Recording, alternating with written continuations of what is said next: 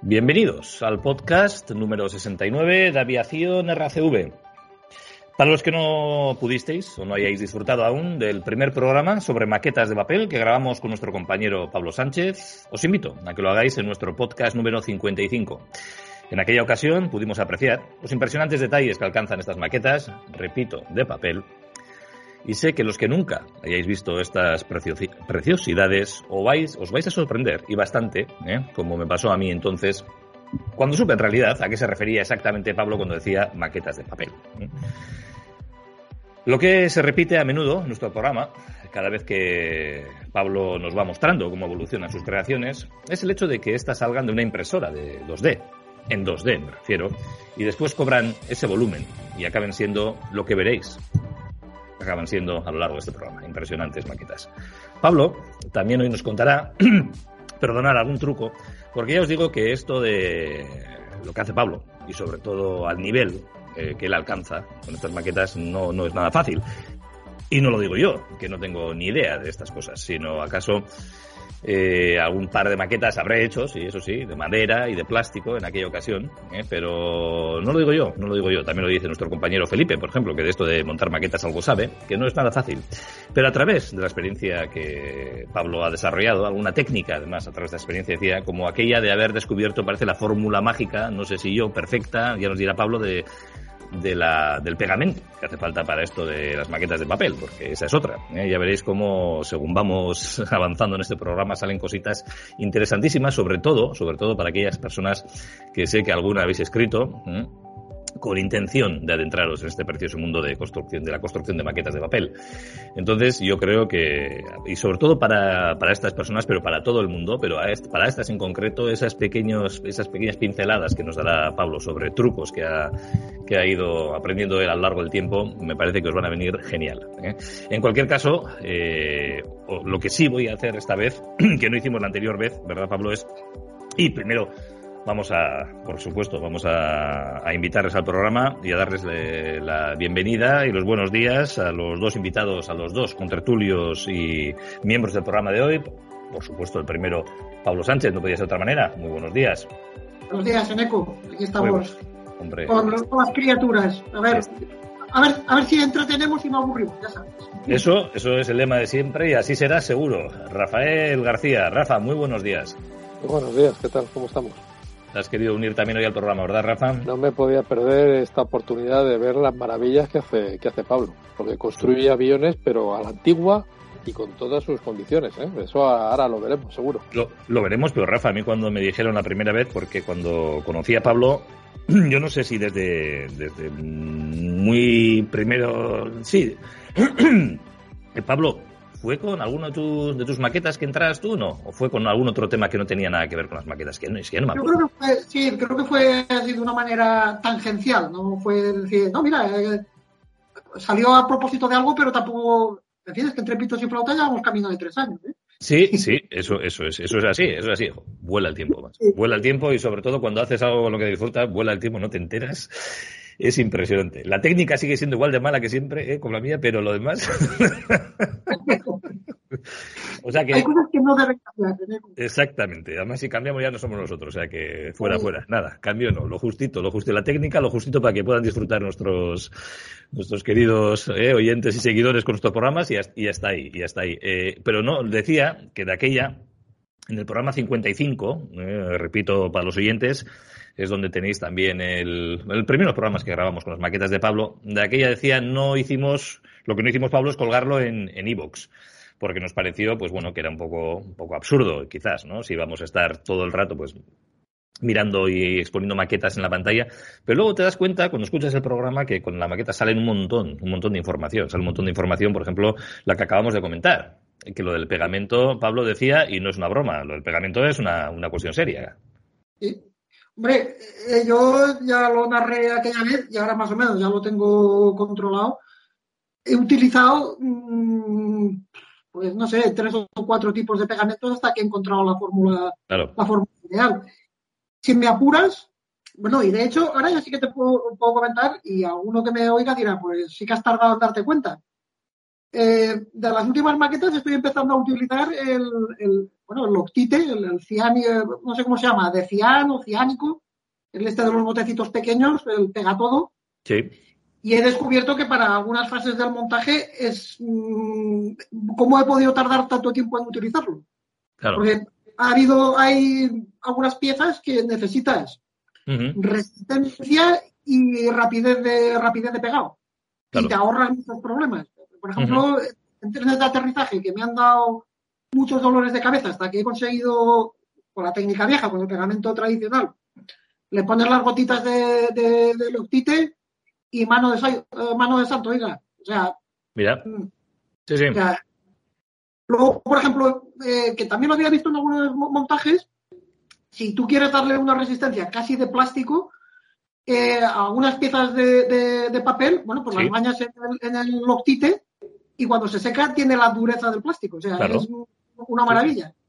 Para trenes de aterrizaje, antenas, actuadores hidráulicos, ametralladoras, en fin. eh, y esa la he incorporado hace relativamente poco, poco tiempo. O sea que Claro. en Pues mi torpeza y en mi devenir caótico, pues aún descubro, aún descubro cosas.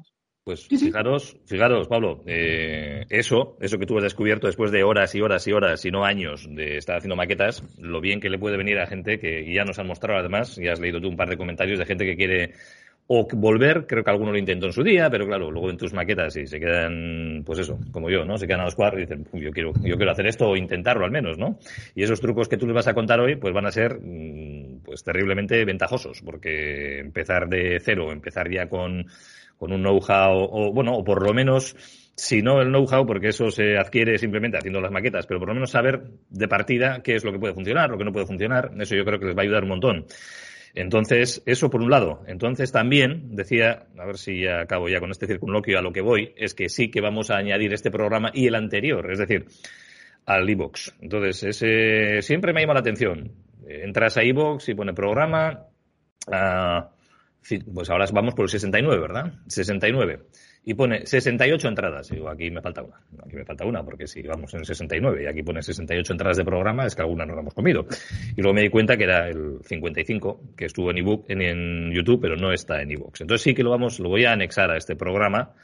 O sea, que ya que sepáis los oyentes, que si tiene una, una ¿cómo se dice? Una duración, una duración diferente en en iVoox a la que tiene en YouTube hoy, el programa que estáis escuchando en este momento, es simplemente porque esta de, de YouTube, lógicamente, será el programa de hoy y no más. Tenéis la de 55 ahí mismo, tenéis en el thumbnail para, para escucharla y verla. Y eso sí, los de iVoox, que sepáis que esa que esa duración de programa se, se, refiere precisamente a esto, a que tengáis. Y yo creo que está bien que vayan las dos juntas, ¿eh? porque en iVoox lo, bueno, lo bueno que tiene el MP3 hoy en día es que lo paras, lo, lo pones en marcha cuando te dé la gana. Entonces entrará entrará, entrará como, como programa, porque si lo hago como 55, vete tú a saber. ¿eh?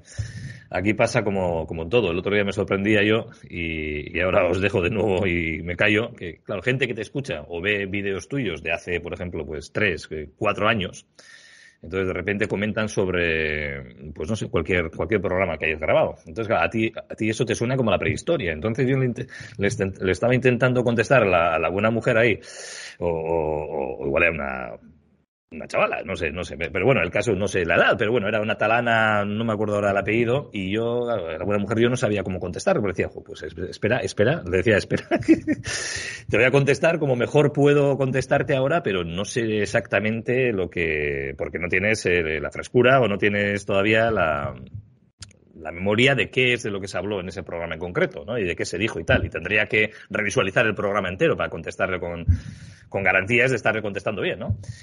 Y, y, por eso lo digo, por eso lo digo, prefiero que lo metamos, si te parece, Pablo, de nuevo detrás de este programa como si fuera algo nuevo y la gente lo va a disfrutar igual, igual. Pues encantado. Bueno, te, le están preguntando a tu yo de hace tres o cuatro años. O sea que... sí, exactamente, exactamente. Y, y, y, por esas también, Rafael, sabes que tienes eh, también un, un oyente que te, ha, que te ha preguntado, nos ha preguntado sobre sobre el casa, ¿no? Estará mejor dicho. Ese es un casa, el que estaba en Manila. Es un casa, sí, sí. Es un casa. Entonces, si, si quieres, Rafael, ¿cuál era la duda que tenía este oyente nuestro? Y hasta dónde le podemos ayudar por el momento, que tengo tres fotos que si quieres comparto en este momento. Pues sí, el, la consulta que hacía era que cuando él estaba en, en Manises, en los años 68-69, haciendo la mili, eh, pues tenía que hacer guardia debajo de las alas de un, de un Casa 352 y quería información sobre, sobre ese avión. Entonces he estado, investigando, he estado mirando un poco a ver qué, aviones podrían ser, porque la, pista que nos daba era que, estaba en Mallorca y venía a Valencia, que lo volaba el coronel, y he encontrado tres aviones que podrían, que podrían ser y la cuestión era bueno, el, saber si podemos determinar qué avión es y si no lo que estoy haciendo es recopilando la información de los tres y en un programa posterior pues detallo todo lo que hayamos podido conseguir de su historial y de, y de sus vivencias de los tres aparatos y a ver si alguno coincide. Pues esto, esto me encanta. Esto me encanta de que tengamos esta conexión directa con los con oyentes nuestros y, y que podamos echarles una mano, lo que podamos. Eh, no sé si, Rafael, tengo aquí las tres fotos, no sé si querrás mmm, las, voy, las vaya mostrando en algún orden. ¿Quieres alguna primero? No, muestra, muestra la primera la que quieras, porque hay, vale. hay dos que corresponden con aviones que estaban basados en Mallorca uh -huh. y otro que estaba basado en Manises, por si acaso pudiera coincidir en algún caso. Perfecto, pues vamos con esto antes de empezar con el programa de hoy, que hoy ya sabéis que es especial de Pablo Sánchez y, y sus creaciones. ¿Eh? Vamos a, vamos aquí, vamos allá. Y ahora yo creo que lo estaréis viendo, espero que lo estéis viendo.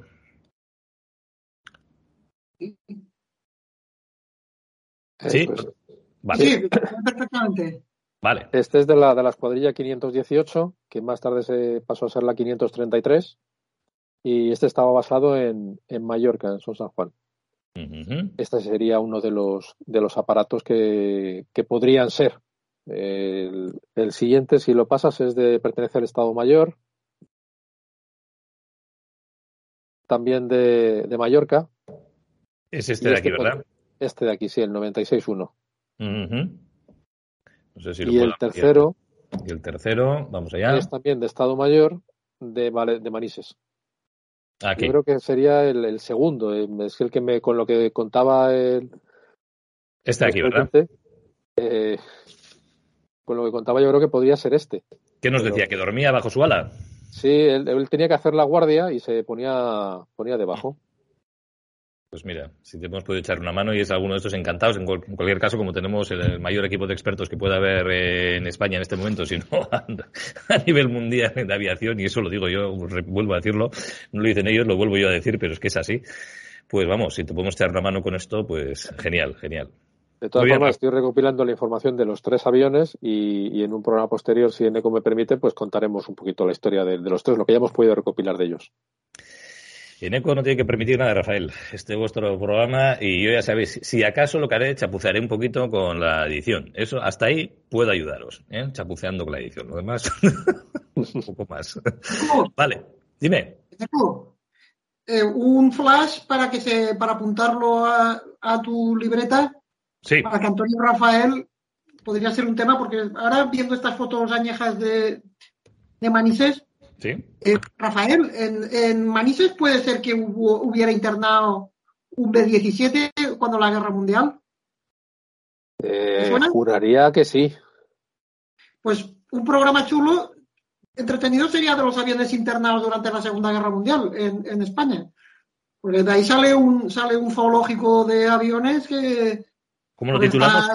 El, el 90 de Matacán, el B-25 bueno, el, trasunto que, que, tenéis en el Museo del Aire. Es decir, ahí hay, hay, un, hay, mucho material muy, muy aprovechable. Y ahora, por eso, me ha venido a la cabeza viendo las fotos de esas viejas de Manises y, y recuerdo haber leído en algún sitio eso, que llegó a haber un, un B-17. Sí, la verdad es que durante la guerra se internaron bastantes aviones, muy, muy variopintos. Luego no ha, no ha sobrevivido prácticamente ninguno, ¿no? Pero, ¿Y cómo pero es muy, muy interesante. Sí, sí. ¿Y cómo lo titulamos, Pablo? ¿Aviones? Aviones internados en la Segunda Guerra Mundial. Vale, pues aviones internados en España en la Segunda Guerra Mundial. Porque ahí eh... sale, bueno, hay una variedad de, de, en fin, eso, lo que decía Rafael, ahí hay eh, uh -huh. animales de muy diverso pelaje e interesantísimos todos. Vale. De los dos bandos. De, lo, de, de, de, los dos bandos. Hombre, creo, el primero de C-47 de C-3 de Iberia no era de los internados en el norte de África. Sí porque ni siquiera lo compraron de Douglas, fue de, de los que se quedaron de, de, de Torch, de, sí. de, la operación Antorcha. O sea que ahí salen historias de punta pala. Pues, pues ahí está, está apuntado. Está apuntado con, junto a esto, programa que tenemos también pendiente con el coronel del Ejército del Aire, que cuando él pueda y Manuel nos diga entrará. Y además luego tenemos otro de también hay uno interesante Marina versus bueno o sea, Armada en este caso verdad eh, Ejército del Aire. Tenemos también pero bueno a nivel mundial también en otros ejércitos también podríamos hablar no de otras fuerzas armadas también ese siempre tira, bueno, yo no sé si ha habido tal cosa, ¿no? De enfrentarse en cuanto a presupuestos y demás, sabemos que sí, y eso en este mismo país y, tela, ¿eh? Y tela. Luego es verdad que entre ellos son primos hermanos, como quien dice, pero, ¿eh, Pablo? En esto de quién se lleva, quién se lleva el gato al agua, me parece que tanto el ejército del aire como la armada y la marina, en el caso de otras armadas, de otras fuerzas, eh, ¿eh? Ya, ya, lo dice la frase, la pela es la pela. La pela es la pela, la pela es la pela. ¿eh? Yo creo que Rafa eso también podría dar, ¿eh? Pato por la milla. Otro minuto aeronáutico, seguro que Otro minuto aeronáutico de esos. O, dos. Y por, y por, cierto, que yo que soy lento en esto de ver películas, porque, a ver, tampoco el cine, reconozco, es lo mío. Tampoco entiendo mucho y tampoco he visto mucho cine. Me gusta cuando hay una buena película, pero al final la he visto. Eh, Rafael, Pablo, he visto la de, la de Tom Gunn. ¿Ah? Uh... no me gustó nada. ¿No te gustó? No me gustó nada. Me gustó, me gustó mmm, las escenas, las escenas y sobre todo cuando ya se puede decir, porque esto ya es una cosa vieja ya, ¿no? Pero pero cuando interceptan estos dos aviones supuestamente de quinta generación mm, y le interceptan al, F-18, ¿no? que va pilotado por Maverick. F-14. Es, verdad, va el F-14, cuando ya es interceptado el F-14, cierto, que habían robado de la base de aquel. Es cierto, cierto, cierto, cierto, cierto. Además va con el hijo de Gus detrás y van allá y tal. Y esa maniobra que hace que cuando se le pone el otro en la, en la posición de a las seis, el otro con posición de tiro, ¿no? Ya que no se fía, el, no sé si sería el chino, ya, ya ni me acuerdo. Fíjate cuánta casi hizo la película que no sé si era, si se suponía que era el ejército chino, el otro avión, el de la quinta generación. No sé. Eh, un país malo. Malo, malo, malo, malo, malo, malo y se le pone ahí en la posición de la 6 y digo, a ver cómo sale este extra. Y esa, eh, no sé cómo hace la maniobra, pero me trae al primero y ya, ya, se lo, ya se lo carga según, según hace la maniobra. Y es que me parecía hasta creíble la maniobra, ¿no? Y eso, la verdad es que esa secuencia la disfruté un montón, eso sí. Luego los Sam, los pobres salen mal parados, porque necesitar, Pablo, eso tú lo sabes, pero 40, 40 Sams para medio derribar uno, no sé yo. Dime, dime. Como digo aquel viejo programa de la televisión, me, alegro que haga esa pregunta, porque una, de las cosas de aerotrastornado y de, y de pedante aeronáutico es que no entiendo eh, los misiles. Los misiles de los que salen son eh, la denominación soviética no la diré bien, pero la OTAN son los AM-3 GOA que eso tuvieron su momento de gloria en la guerra del Yom Kippur en 1973. Y el diseño es de mediados de los años 60 porque es el sucesor del SA-2 Guideline de la época de Vietnam. Es decir, que son unos misiles que entre pitos y flautas pueden tener perfectamente 60 años. Entonces, no sé, en una época en la que tenemos... No eh, casan bien con los aviones de quinta generación, no. No casan nada en absoluto. es un país que tiene de todo. De todo un poco, ¿no, Rafa? Es un país malo, que son muy malos. Y ¿Cómo somos malos?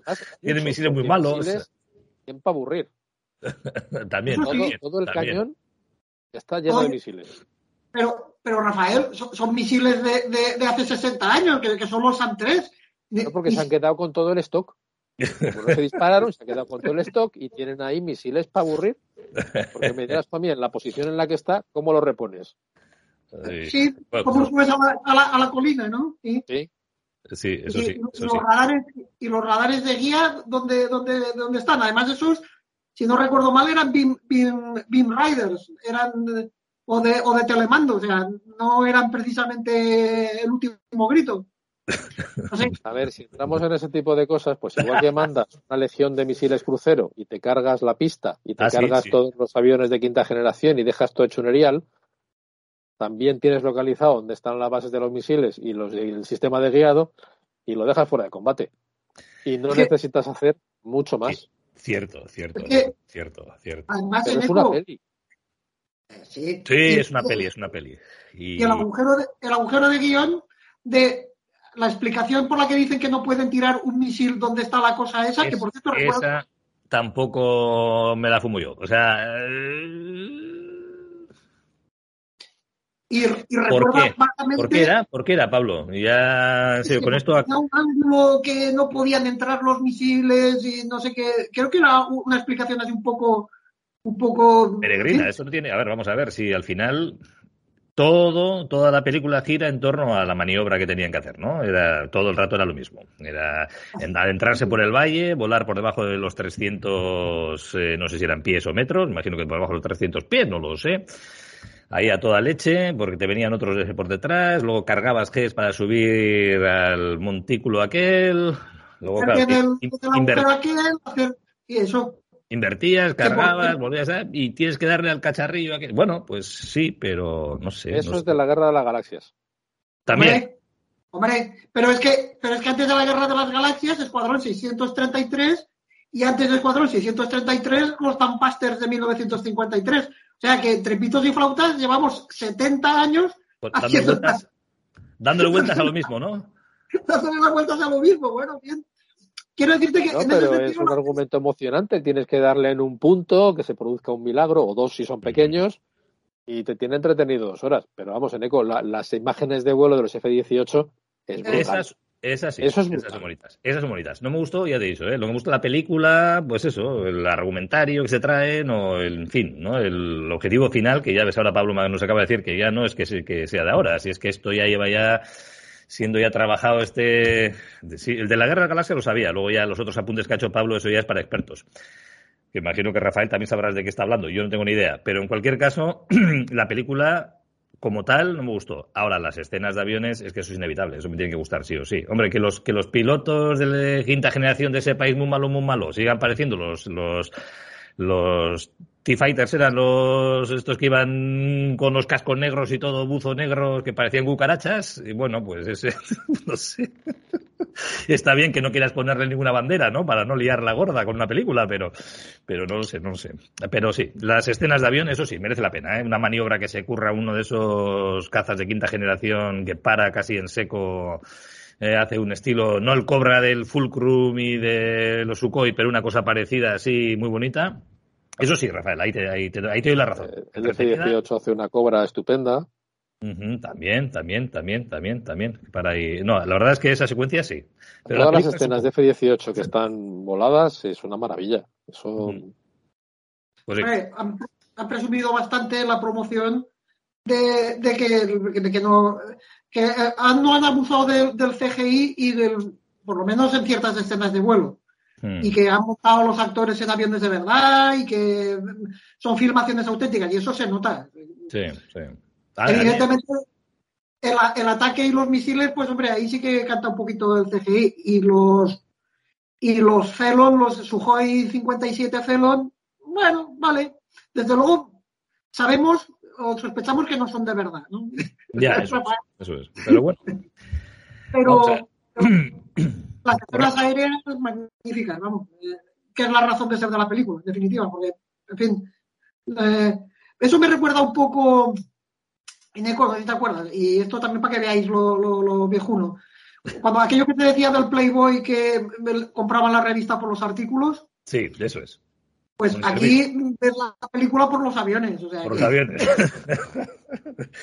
Corramos un tupido velo. Como siempre, para los muy cinéfilos está muy bien y además no vais a fiaros de, mi opinión en cuanto a cine, con lo cual vais a ir a verlo si no lo habéis visto todavía o lo vais a ver. ya, desde luego, no en los cines, porque yo siempre que llego, llego tarde y ya, ya está vieja la película.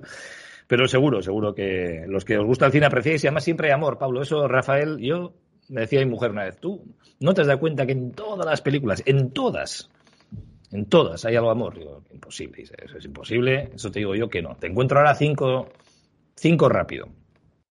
Imposible. No hay. Que no hay, que está en todas, Rafael, Pablo, alguna. Y claro, y, en esta lean bombo, ¿eh? Tela, tela. O sea, en esta también, igual que la primera Top Gun, que no falte el amor, ¿eh? eso tiene que estar. Amor y avión. Eso puede, conjuntar muy bien las cosas. En cualquier caso, lo dicho, corramos un tupido velo que yo me lío.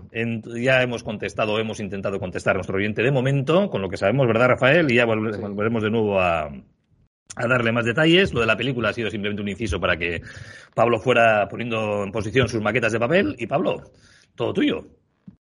Pues nada, a ver, eh, como habíamos comentado antes eh, fuera de cámara, no hay así propiamente un guion y de alguna manera, respecto al programa que hicimos ya hace más de un año, pues es un poco actualizar y enseñar las cosas que, he ido montando y si acaso, como tú apuntabas también, pues algún truco y algunas algunos cambios. Y eh, como punto de partida, pues si queréis puedo empezar enseñando el que tengo ahora entre manos y, eh, y sobre él, pues lo que vaya, lo que vaya surgiendo y ir enseñando los dos. Mirad, ahora vimos ayer que el, último que estoy montando, y ahora creo que ya se verá bien, es un P40N, y de eso Rafa sabrá algo, porque estuvimos el otro día en el chat hablando.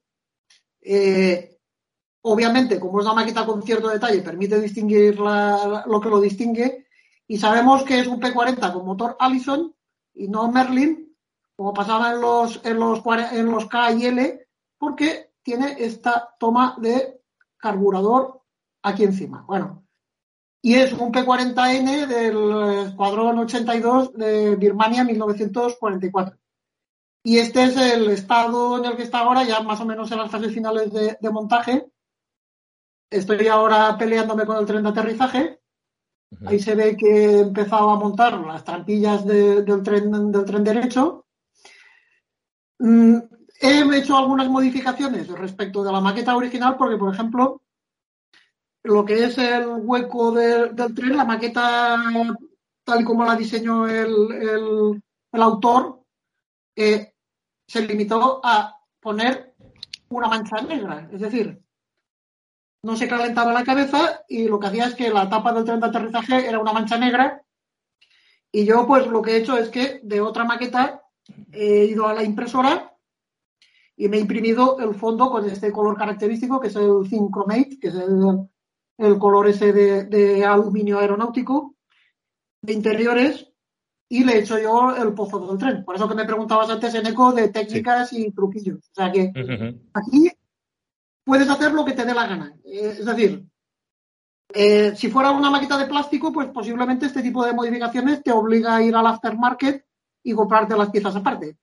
Ahora también está la impresión 3D y la gente se empieza a hacer las piezas. Pero eh, en papel haces lo que te da un poco la gana. Oye, tengo la pieza, me voy a la impresora, me voy al, Photoshop, me ajusto el tamaño, imprimir y todas las piezas que, quiera. Bueno, pues en este avión en concreto, lo que le he hecho ha sido los pozos del tren de aterrizaje que el, modelo original no lo llevaba. Mea culpa. Otra cosa que podría hacer, que otras maquetas sí que lo llevan, pero en este no, me, no he tenido ganas, bueno, pues recortas los flaps, imprimes una hojita también de color sincromal y haces el flap abierto y le das un poquito más de, un poquito más de, vidilla. Y luego ya os enseñaré algunas maquetas que sí que mm, el diseño llevaba el flap, el flap abierto. Tengo también por la... Sí, te, sí te, iré interrumpiendo también, Pablo, de vez en cuando, mientras nos vas explicando las maquetas. Eh, ¿Estas dónde se obtienen? ¿Dónde hay algún canal donde poder ir? Y... Esta es de descarga digital de un diseñador búlgaro, pero es un portal que se llama Emil Zarkov. Y esta es, se llama Model Card. Entonces, tú entras en la página web, eh, picas la maqueta, porque esta es el formato es PDF. Entonces, eh, yo, pues bueno, pues con PayPal o con la tarjeta, te lo descargas y te lo mandan al, correo electrónico. Y a partir de ahí ya tú, tienes un PDF y lo, y lo manipulas. Esta concretamente es digital. Son de pago, estas, páginas son de pago, lógicamente. Sí, estas son de pago.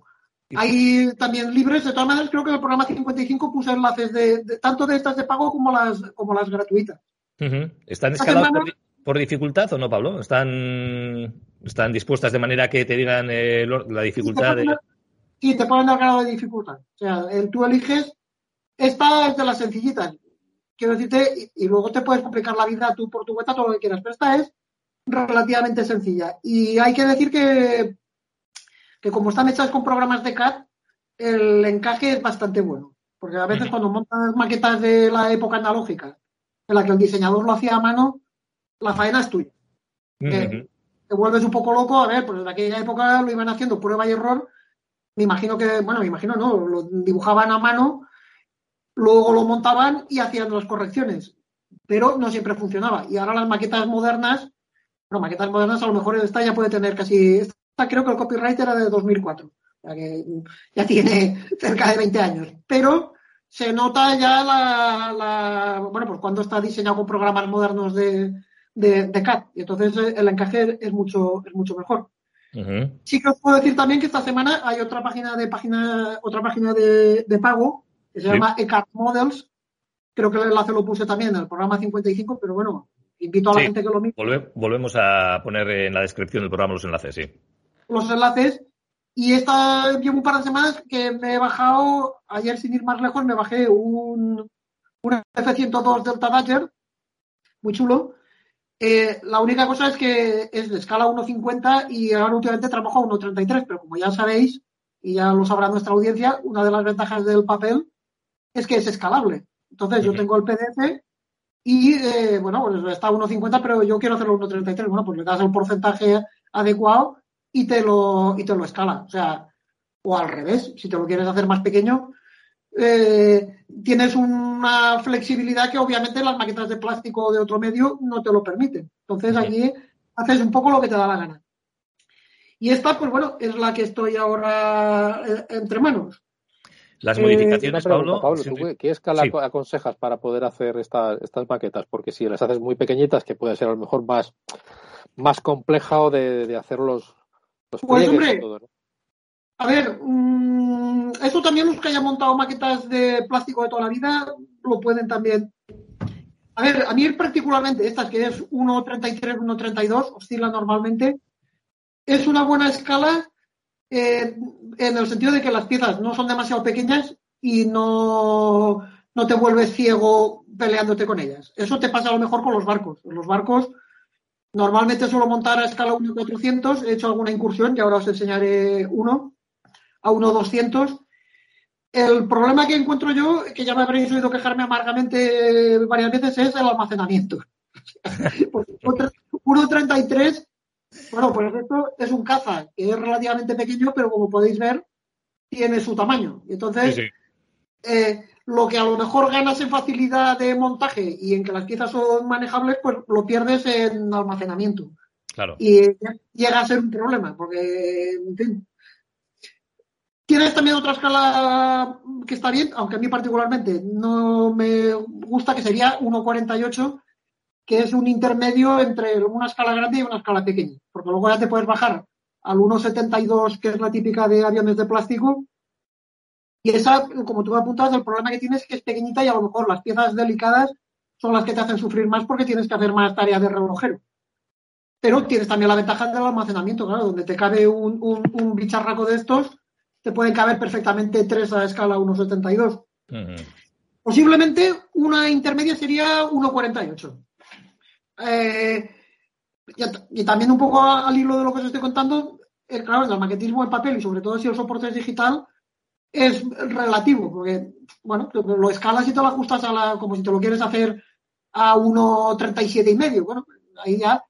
Pero sí, eh, respondiendo a tu pregunta, 1.48 quizás sería una, un compromiso entre detalle y, y, manejabilidad. Y a partir de ahí También hay mucha gente que es muy aficionada y a mí particularmente no es una escala que me guste y no he montado prácticamente nada. Bueno, sí.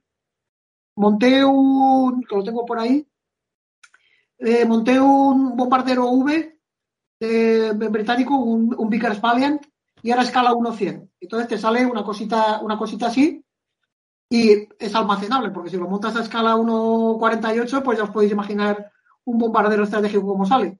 Y a 1.33, pues tengo un, un, serio problema moral que tengo por montar un, bueno, tengo varios.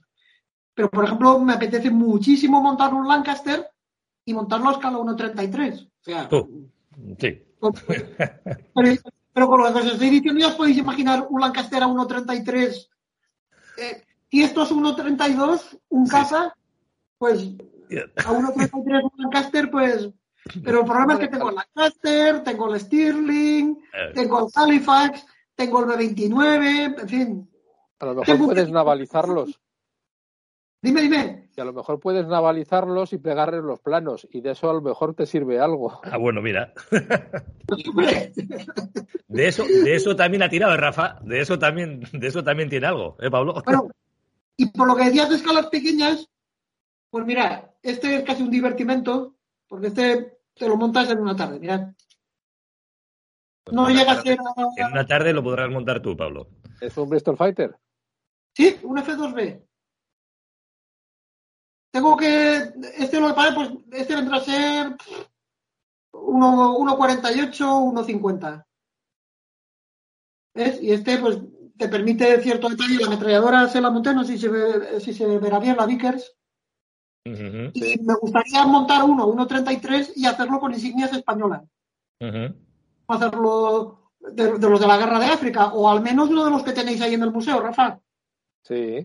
Eh, y es otra de las ventajas de, bueno, a ver, en el modelismo de plástico, por supuesto que lo puedes hacer también. Pero en el modelismo de papel, eh, las modificaciones te las haces con el Photoshop, ¿no? Entonces lo que haces es que trabajas sobre el PDF, lo pasas al Photoshop y ahí ya descalles the limit. Ah, esa, es una, esa es una de mis preguntas, Pablo. Estas, eh, estos cambios que hacías, incluso una textura a veces, que les dabas ese... envejecimiento. Eso es, ¿eh? Como, como era la palabra aquella, aquel tecnicismo anglosajón que teníamos. Weathering, Weathering. weathering, weathering. Eh, wa- warring, ¿no? El warring ese famoso. Warring. El Warring famoso. Eh, el warring famoso, eso lo haces entonces, y si quieres eh, cambiar la escarapela y poner de la, de la española, entonces lo que haces es eh, pasas el PDF a, a otro programa de edición de vídeo, o lo que, o de, de- no de vídeo, ¿De perdón, de, imagen? de, de- ah, de imagen, ¿no? O sea que, ¿cómo, cómo va eso entonces? Para que la gente... Muy sencillo, te coges el Photoshop o el GIMP, que es un- el que, el que utilizo yo, y ya está. Ahí haces eh, literalmente lo que quieres. Es decir, cambias las escarpelas, cambias el camuflaje, la librea, le haces efectos de envejecimiento.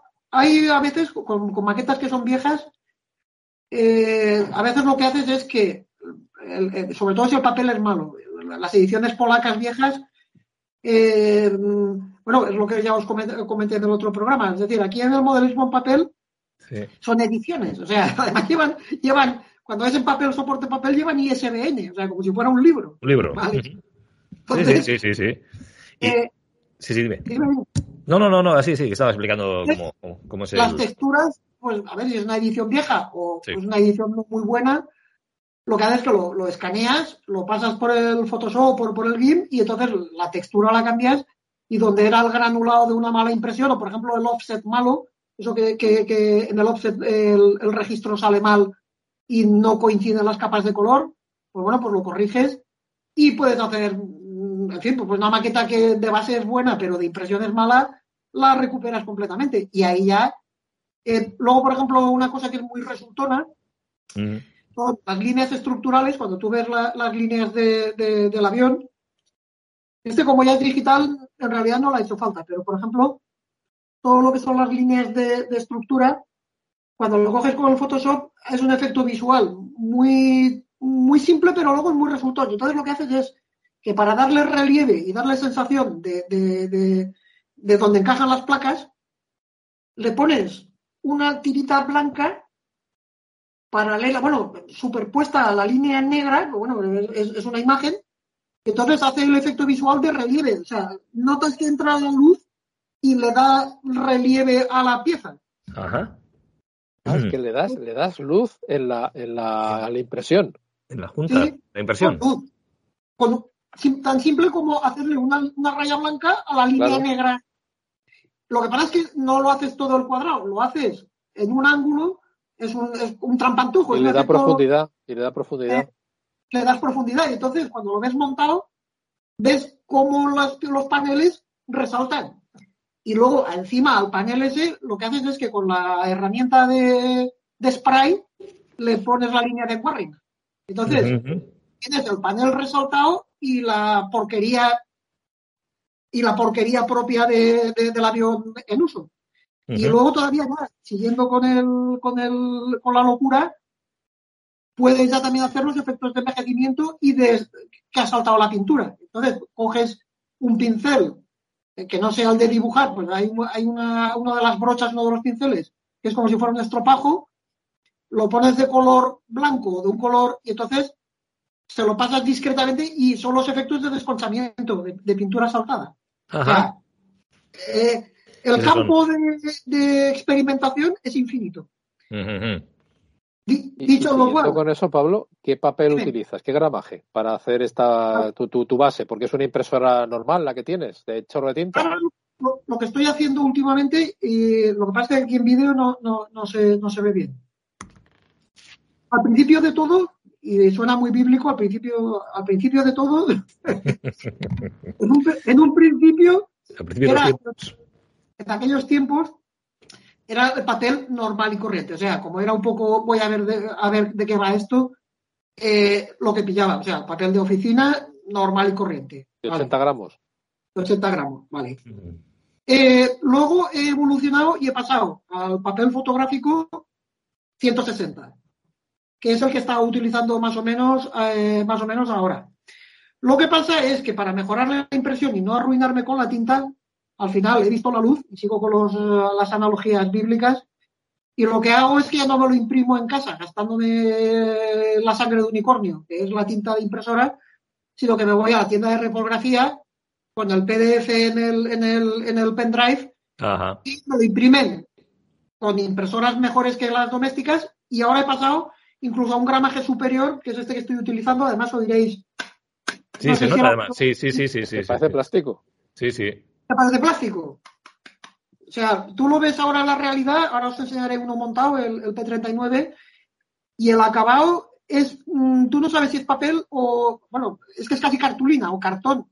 Ya es, eh, no sé, me lo sugirió el, el propio de la reprografía, el señor de la reprografía, y me dijo, pues, ¿y si pruebas con, el, superior? Pues no sé, serán 200 gramos.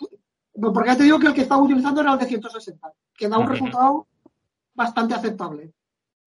Este, el problema que tiene, a ver si lo veis aquí, es, y entra también parte dentro de las técnicas, lo que son superficies curvas, eh, normalmente las lleva bien. Pero cuando se convierte en un ángulo hay que hacerlo con mucho cuidado y digamos que hay que hacer un predoblaje y el predoblaje que suena tan sofisticado es coger el borde de la mesa, cogerlo de los dos puntos y darle un par de pasaditas para reblandecer el plástico. Porque si no, la tinta de la impresión se resquebraja. O sea, si no reblandeces previamente el, plástico, la rigidez de la cartulina hace que la tinta de la impresión se resquebraje y, queda, y quede mal, vamos. Ya. Entonces lo que tienes que hacer es, digamos, un pre-reblandecimiento. Entonces, por eso, normalmente yo lo que hago es que lo paso por el borde de, por el borde de la mesa o cojo una superficie curva, como puede ser un pincel o un rotulador, y entonces previamente le doy forma a la, a la pieza para rebajar la tensión y evitar que salte la pintura, bueno, que salte la, la, tinta. Me sale casi bien y vuelvo otra vez al avión. Lo que pasa es que no sé si lo veréis. Aquí en los filetes de, de donde se junta el ala y el, y el, y el fuselaje, esta, es una pieza que hay que torturar bastante porque hay que hacerle una, doble curvatura y ahí sí que se nota, no sé si lo veréis, que ha saltado un poco y está arrugado. Y es feo. Lo que pasa. Se puede notar, pero bueno, en fin, aún así el resultado es fabuloso para mí, vamos. Vale. También hay que, tengo el consuelo de pensar que, eh, a ver, el avión de verdad tiene desgaste y entonces, de alguna manera, simula mm. el desgaste del avión real. Y en cualquier caso, dentro de las técnicas del modelista cutre, luego, cuando hago ya la fase de acabado, lo que puedo hacer es, antes os decía lo del desconchado. Bueno, pues el desconchado lo puedo hacer también con los métodos, eh, digamos, analógicos de toda la vida, que es coger la pintura plata con un pincel un poco chungo, porque en este caso sí que me interesa que tenga las cerdas mm, afectadas, como podría ser este, y entonces mojas un poquito de, plata y donde quieres simular los desconchados de pintura, aplicas levemente, sin pasarte, claro, aunque sea un avión japonés de la Segunda Guerra Mundial, le aplicas el, plata con la punta del, pincel escoba y entonces dejas unas motitas de plata para simular el desconchado donde se ha caído la, la pintura del avión. Entonces, En este caso concreto, pues además fijaos que es la zona de paso del piloto, o sea, que son las zonas realmente donde el avión de verdad se desgasta. Entonces ahí, pues igual cuando ya lo esté en la fase de acabado, le haga, le pega unos toquecitos de plata y entonces disimula dónde está arrugado el papel por, la, por lo que os contaba antes de la dureza y por lo menos salvas un poco el, el, salvas el, eh, eso es aquello como cuando una cosa te sale mal y dices no pasa nada porque es un prototipo bueno pues aquí no, pasa, nada porque luego con el envejecimiento pues le, pones ahí los desconchados y ocultas un poco. Bueno es lícito no son, son técnicas de, modelismo. Por supuesto. Hablando a propósito de, lo del acabado, eh, este es el, este es, este es, digamos, el último que no está acabado y este es el último que está acabado que ya lo habéis visto en el chat, pero bueno, obviamente la gente del, no sé qué tal se ve, a ver, ¿se ve bien? Sí, un poquito más, ahí, ahí, sí, sí. Tenemos el, la vuelta con la señorita de vida licenciosa que tenemos ahí. Tanto le la atención a Antonio. Bueno, ya, por supuesto que los aerotrastornados ya lo habrán reconocido con creces. Y para los que no estén oyendo, pues bueno, pues lo que estoy aquí ahora dándole la vuelta es un P39F, un Air Cobra, un Bell P39F Air Cobra. bueno, pues de la campaña de Guadalcanal. Vale, este, eh, no sé qué tal se verá. Este es lo mismo, este también es de descarga digital y también es de los de gramaje gordo, Antonio. Uh Rafael. Este será pues ya de casi de 200. Es, cartulina.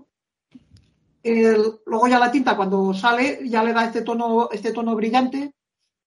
Seguramente algún purista dirá que, bueno, pues que a lo mejor los aviones militares son mate, pero es que los estoy comparando con los aviones viejos y ¿qué quieres que os diga? Este acabado casi de plástico pues me, gusta mucho. O sea, le da, digamos que son más de museo o sea, tú ves las fotos y dirías un en un museo y más o menos tendría esta apariencia. y no es a lo mejor la, apariencia que tendría en combate, pero bueno, no, se puede tener todo. Mm, está muy bonito, está muy bonito. Esto, eh, visto de dónde obtenemos las maquetas, Pablo, que eso ya lo, decimos, eh, metemos en los enlaces. Eh, el papel también lo hemos hablado, lo ha sacado Rafael y otro también tenía anotado que es importante. También las modificaciones, cómo las realizas. Y, y lo del pegamento es otra historia, ¿verdad? Ya, no irás, ya irás luego también diciéndonos, pero es que hay... Bueno, por lo del pegamento, muy sencillo. Ya lo contamos en su día, pero mm, para recordarlo, mirad, utilizo este.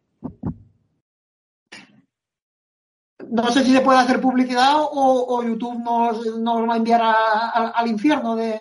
No, se puede, se puede, porque no vamos a cobrar de nada, o sea que tú tranquilo. de, una marca que ustedes saben que empieza por su y acaba en G. Bueno, pues eso. Pero, pero dio principio activo y eso ya es, aséptico. ¿Y eso es? Bueno, bien, eh, me, me, super bien. Eh, de contacto. Hola de contacto. Vale, este es tamaño familiar porque lo encontré el otro día en el en el este, en el Leroy. Eh, y entonces, pues el Supergen eh, transparente, inodoro, eh, podría decir insípido, pero no lo, he probado. da muy buen, es el que mejor resultado me ha dado. Y la pregunta es, ya lo dije en otro programa, pero como ahora lo tengo a mano, lo veréis. ¿Cómo se administra esto? Bueno, eh, este, yo cuando era joven e inexperto, lo que hacía es que dejaba la lata abierta e iba cogiendo con, bueno, pues con un palillo, con, con un palito, con un trozo de plástico y lo iba, y lo iba aplicando. Lo que pasa es que te dejas la tapa abierta y al final se va secando. ¿vale? Y la vida del pegamento, bueno, también he de decir que yo me lo compro como si no hubiera mañana, o sea, pensando que va a haber un apocalipsis zombie. y entonces tengo el armario lleno de, latas de, latas de Supergen. Pero bueno, parece que tiene una buena, una buena conservación. Y para administrarlo, lo que hice es, pues, estas jeringuillas de hospital que se utilizan para goteros y cosas de estas, bueno, tú vas a la farmacia o a los sitios estos de suministros, de suministros médicos, en un, jeringón de plástico, Y entonces lo que hago es que con una cuchara lo relleno y con esto lo administro a mi, a mi satisfacción. Y la verdad es que aguanta bastante bien. Eh, tengo la, administro la cantidad. Este lo único que hice es que la boca era un poco ancha y bueno, pues el, ingenio lo que hace es que lo calientas con, un mechero y bueno, pues le, achicas la boca para que no salga el gotarrón grande, sino que lo, pues eso, lo, modifique un poco. Y con esto es lo que, con lo que administro el pegamento, o sea, supergen transparente, inodoro, incoloro, y administrarlo por, con esta jeringuilla. Pues, bueno, puedes utilizar esta o, en fin, la, gente que, lo quiera reproducir, pues lo que le sea cómodo. Pero este me da muy buen resultado. O sea, aquí eh, puedes, pues esto vendría a ser a lo mejor el equivalente a un tubo de los de, de, los de latón de los grandecitos. Y eso imagino, Pablo, que esa, esa cola no será de secado inmediato. Tendrás que mantenerte un tiempo, una vez que hayas colado la superficie, sobre todo estas que tienen mucho mucha doble, digámoslo así, o tienen mucho ángulo, ¿no? Habrá que descuidado, ¿cómo?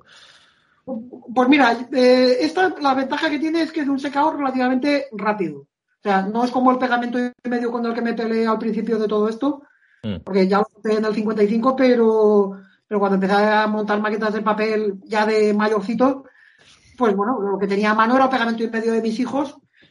Y aparte del olor característico del y medio, el y medio lo que tiene es que eh, tiene un secado muy feo y hace esas escamas características. Bueno, os acordaréis de, que te acabas con, con todos los dedos escamados, ¿no?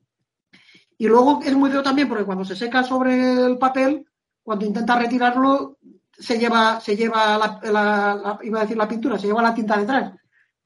Eh, luego también he probado con colas blancas. Lo que pasa es que la cola blanca, como tiene base de agua, tienes que aplicarlo con unas capas mínimas, o sea, prácticamente con un pincel, porque la cola, el agua y el papel ya os podéis imaginar cómo se llevan, ¿no? También depende del tipo de papel, obviamente. Con un papel de 80 gramos te lo arruga y te lo hace un desastre. Y con una cartulina de 200, pues aguanta. Pero ante la, ante la duda, pues yo he optado por esto. Tiene un secado relativamente rápido. Y luego lo que hago es por la regla de los 60 segundos. No sé si se llamará así. Lo que hago es que pego, cuento hasta 60 otros tíos, a lo mejor lo que harían es un Padre Nuestro, pero yo lo que hago es un, un 70 y, da buen, y da buen resultado. Esto también tiene la ventaja de que cuando se seca, normalmente te deja una capa de textura gomosa. ¿Qué quiere decir eso? Que con un poquito de cuidado la puedes retirar y no se lleva la pintura detrás. O sea, tiene un, el, el, pentimento te, lo permite hacer con cierta tranquilidad. O sea, no te llevas la, no te llevas la tinta detrás. Por ejemplo, has visto que has pegado mal una pieza, la puedes despegar porque como tiene esa, ya os digo, como tiene esa textura gomosa, no, pega pero no arranca. O sea que ya, digo que es el que el que mejor resultado, el que mejor resultado me ha dado. Es cierto que a lo mejor para determinados tipos de texturas, pues, y ahí ya no llego tanto, pues digamos que lo ideal sería tener un tipo de pegamento para cada tipo de superficie y cada tipo de circunstancias. Pero bueno, no llego a tanto y este es el, multiuso. O sea que eso de colocar pinzas y demás para que se seque, no, eso en la mano lo colocas tú y, vas. Vale, vale. No, eso, es... más de modelismo de plástico. Aquí las pinzas es que lo retienes un ratito hasta que ves, aprietas las juntas, sobre todo, por ejemplo, a ver, por ejemplo, aquí a ver si se ve. ¿Veis? Aquí en las juntas de las alas pues bueno, mientras se va secando, vas pasando con los dedos hasta que quede perfectamente junto y que no se abra porque luego es lo que queda feo. Vale, luego otro truco para que sea. y, cuando tienes que meter la, la, placa que decías antes, la que va en el encastre entre el plano y el fuselaje, esa plana que tiene doble curvatura, ¿cómo hacer la presión sin, sin abollar? Sin, ¿Cómo? Pues ahora estoy... esa, no, la veo yo por Vamos, yo con mis dedos morcillones no soy capaz de darle la, curvatura y que no se aplaste. Pues, a ver, mm, la cosa está con, el, con el pincel o con el o con el con, lo que tengas a mano, un rotulador, darle primero la forma curva. Eso lo que pasa es que de los aviones de la Segunda Guerra Mundial que llevan los wing fillets, es la pieza, digamos, más complicada, porque tiene esa doble curvatura. Además, tiene la doble curvatura del fuselaje y el ala y luego la del borde de ataque. O sea, tienes y luego que se mete por abajo, además, abro un paréntesis. El montar aviones de papel tiene la ventaja de que de alguna manera estás mm, recreando la construcción del avión de verdad. O sea, porque ves cómo son las piezas, ves cómo son las piezas, a ver, tomando las distancias y por supuesto que sin pasarse, que no, no, es, no es aeromodelismo. Y entonces ves la doble curvatura, cómo se dobla por el borde de ataque y cómo se pega por abajo. Y luego también, aquí lo veréis en el P39, ahí también. Vale, pues lo que te estaba explicando, Rafael, era, digamos, el, preformado. A ver, si tuviera por aquí un papelito, yo lo haría en directo. Bueno, pues esta es la superficie 2D. Bueno, pues lo coges así, le das así y ¿veis? le das la curvatura. Y esto es lo que te hace el, diseñador, este doble corte, eh, cuando se adhiere a la pared del fuselaje, tienes que hacerles unas incisiones de distancia en distancia, porque es que si no, eh, lo que es toda la curvatura y que, se, y que se acople, si no le haces la incisión al papel, evidentemente no se acopla, es papel. Entonces, tienes que hacerle unas pequeñas incisiones para que esos trocitos de, esos trocitos que van de incisión a incisión tengan un suficiente margen de maniobra para que se acoplen, porque entonces ahí el papel se arruga y no, y no, a ver, no sé si aquí, se verán. Pablo, ¿y esas incisiones están marcadas ya en el, en el plano original o las haces tú a ojo? Eh, no, el diseñador, si es buen diseñador, te lo marca. O sea, te pone aquí, aquí y aquí. Entonces, antes de, darle la forma a esta curva, le haces la incisión, normalmente no muy profunda porque es en el borde para que se doble lo suficiente para que cuando hagas la doble aplicación de longitud y de y, lateral sea le das le das cierta flexibilidad. Es que no sé si aquí se, verá en el, en el T40 no sé si las veréis las incisiones. Lo que pasa es que las veis ahí de, distancia en distancia, están en la parte del borde superior y en el inferior. Y luego lo que, haces, lo que haces es que con un rotulador de un color adecuado, que normalmente puede ser este verde, que no me acaba de convencer, o un color neutro, como puede ser el gris que tengo por aquí, eh, se ve la rayita blanca del papel original que hay abajo y entonces vas con el rotulador y la tapas para que no se vea y no recordar que lo que hay debajo es papel. Porque esa es otra de las recomendaciones de los que monten aviones en papel, que es pintar los bordes. O sea, eh, cuando vas a montar, una de las cosas que, a ver, los aviones son bonitos y las maquetas son bonitas, pero cuanto mejor acabadas estén, más bonitas son. Entonces, eh, todas las piezas están recortadas, a ver si tengo alguna, por ejemplo, esta que me ha sobrado. Esto era la tapa de un tren de aterrizaje que me sobró. No sé si lo veréis.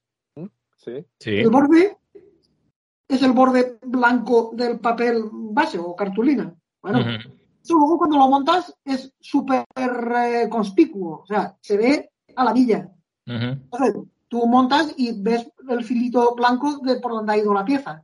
Sí. Pues tan sencillo como que antes de montarlo, coges un rotulador del color adecuado, normalmente negro, depende, o verde en función de bueno, pues tan sencillo como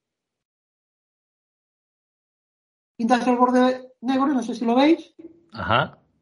Sí, ahora sí, sí, sí. y, ya no se ve, y ya no se ve. Blanco este. Ya, no te acuerdas de qué está hecho el avión. Claro, claro, claro. ¿Ves? Yo huyo como de la teste, ahora ya que me he desarrollado más la técnica, no se tiene que ver nada blanco. O sea, eh, a ver, lo que pasa es que normalmente aquí en la superficie inferior, que son de color gris o de colores claros, ahí te va a dar un poco igual. Pero las superficies de colores oscuros, el blanco canta enormemente. Entonces, tienes que procurar que no haya ninguna junta de color blanco, porque entonces eh, pierde parte del encanto. Entonces, de lo que se trata es, antes de montar, pintar los filos del color adecuado y luego, si queda algo, pues lo vas para el rotulador o si es un sitio inaccesible o si es un sitio donde el rotulador no se adhiere, eh, pues bueno, pues con pintura. Luego, otro, otro truco, otro truco, y luego ya si queréis pasamos a, otro avión. Eh, digamos que aquí eh, se utilizan las técnicas mixtas, ¿no? De lo que os contaba antes del Photoshop y toda la cosa esa, pero los trucos del mundo, del mundo real, eh, antes lo que os decía de los desconchones con la pintura plata y eso, yo utilizo uno que es muy, muy elemental y a mí me gusta el resultado. Creo que en otro programa lo conté, pero que es para hacer efectos de envejecimiento y, por ejemplo, de warring, de lo que hablábamos antes, coges mina de lápiz y entonces con el cúter raspas, haces polvillo de mina de, de grafito y luego tan sencillo como coger la yema del dedo y aplicas el envejecimiento o los escapes. Por ejemplo, esto lo que pasa es que no se notará, pero mirad. En el escape sí. no se nota. Entonces que con la pantalla, bueno, pues. Eh, por la parte, por la parte de, de debajo del escape. Mm, a ver. Claro, los escapes por ahí, donde sale, donde sale la porquería. Sí, pero, sí. Luego, la bocacha de los cañones Ajá. o de las ametralladoras. Ajá. Bien. Y luego los paneles estructurales, Uh -huh. pues también, si veis un cierto sombreado, no sé Sí. si se. Ajá. Sombreado, este no es digital, el sombreado es, es mina, es grafito, polvo de grafito. Se nota la verdad, Pablo, de que el sombreado sea digital, a que a pasar de ser de este polvo de grafito, seguramente queda muchísimo más auténtico así. Creo que sí, creo que sí. Y como tiene este acabado satinado, le da una, le da una, una vidilla. O sea, no es incompatible. Luego mirad por aquí abajo, que en el P39, aparte de que me había caído un poco de pegamento, bueno, lo y sí que es cierto que este, esta, esta tinta tienes que andar con cuidado con el pegamento porque si cae donde hay pintura, bueno, pintura, donde hay enseguida, enseguida, enseguida se desplaza, enseguida se corre, se corre la tinta. Ajá. Entonces hay que aplicarlo con mucho cuidado. Ujú. Y aquí abajo, pues me- se me salió, pero como también da la casualidad que ahí está el escape, el escape del sistema Claro. de refrigeración del P39, pues aproveché y aparte de las gotas de pegamento, pues Pues nada. no, no- no se lo digáis a nadie. No, no.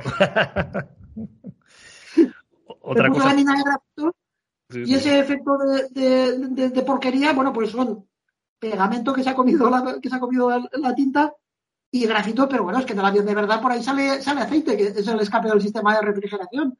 Por ahí queda. que- que su toque realista. Y las superficies estas de, digamos, de cristal, entre comillas, ¿no? Todo lo que es el, la cabina y también las y las antenas también de, de radio y demás, ¿eh? esos hilos, ¿cómo te los cómo te los apañas, Pablo? Pues mira, ahí el grado de el grado de, de desquiciamiento de cada uno le lleva a distintas soluciones. Yo estoy todavía en el grado moderado de, de- de desquiciamiento, ¿no? Entonces, Aún. aún, aún, pero todo se andará. Bueno, pues mirad, esto es la, el- la carlinga, se ve ahí el, el, el T40. Bueno, pues eh, muy sencillo. Lo que se ve de color azul, coges el cúter, lo quitas y luego lo que haces es que lo sustituyes por esto de aquí. Que son las carpetas estas de plástico transparente Ajá. de celofán, que las robo en, la, eh, en el despacho. Es- eso es- La, carpeta uñero folio de toda la vida. de toda la vida, Rafa. ¿Ves? Vale, entonces, esto una vez lo has recortado, con mucho cuidado, lo pegas ahí y luego ya le das la forma y a correr. Hala, de una. Vale.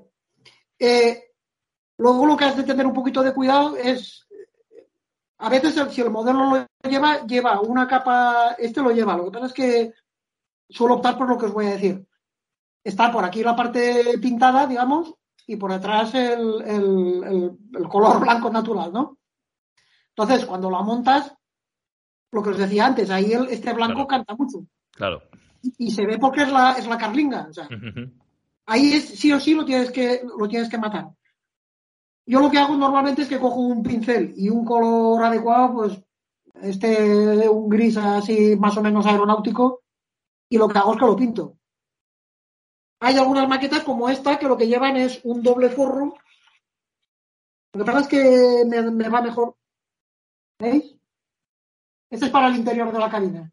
Entonces tienes la parte exterior y la parte interior. Y entonces con esto tapas el blanco, el blanco original. Ah, eso ya lo trae yo. Sí, lo que pasa es que este también lo lleva, este diseñador lo hace para que lo imprimas directamente en, para que lo, para que lo hagas en, impresoras que admiten eh, plástico transparente.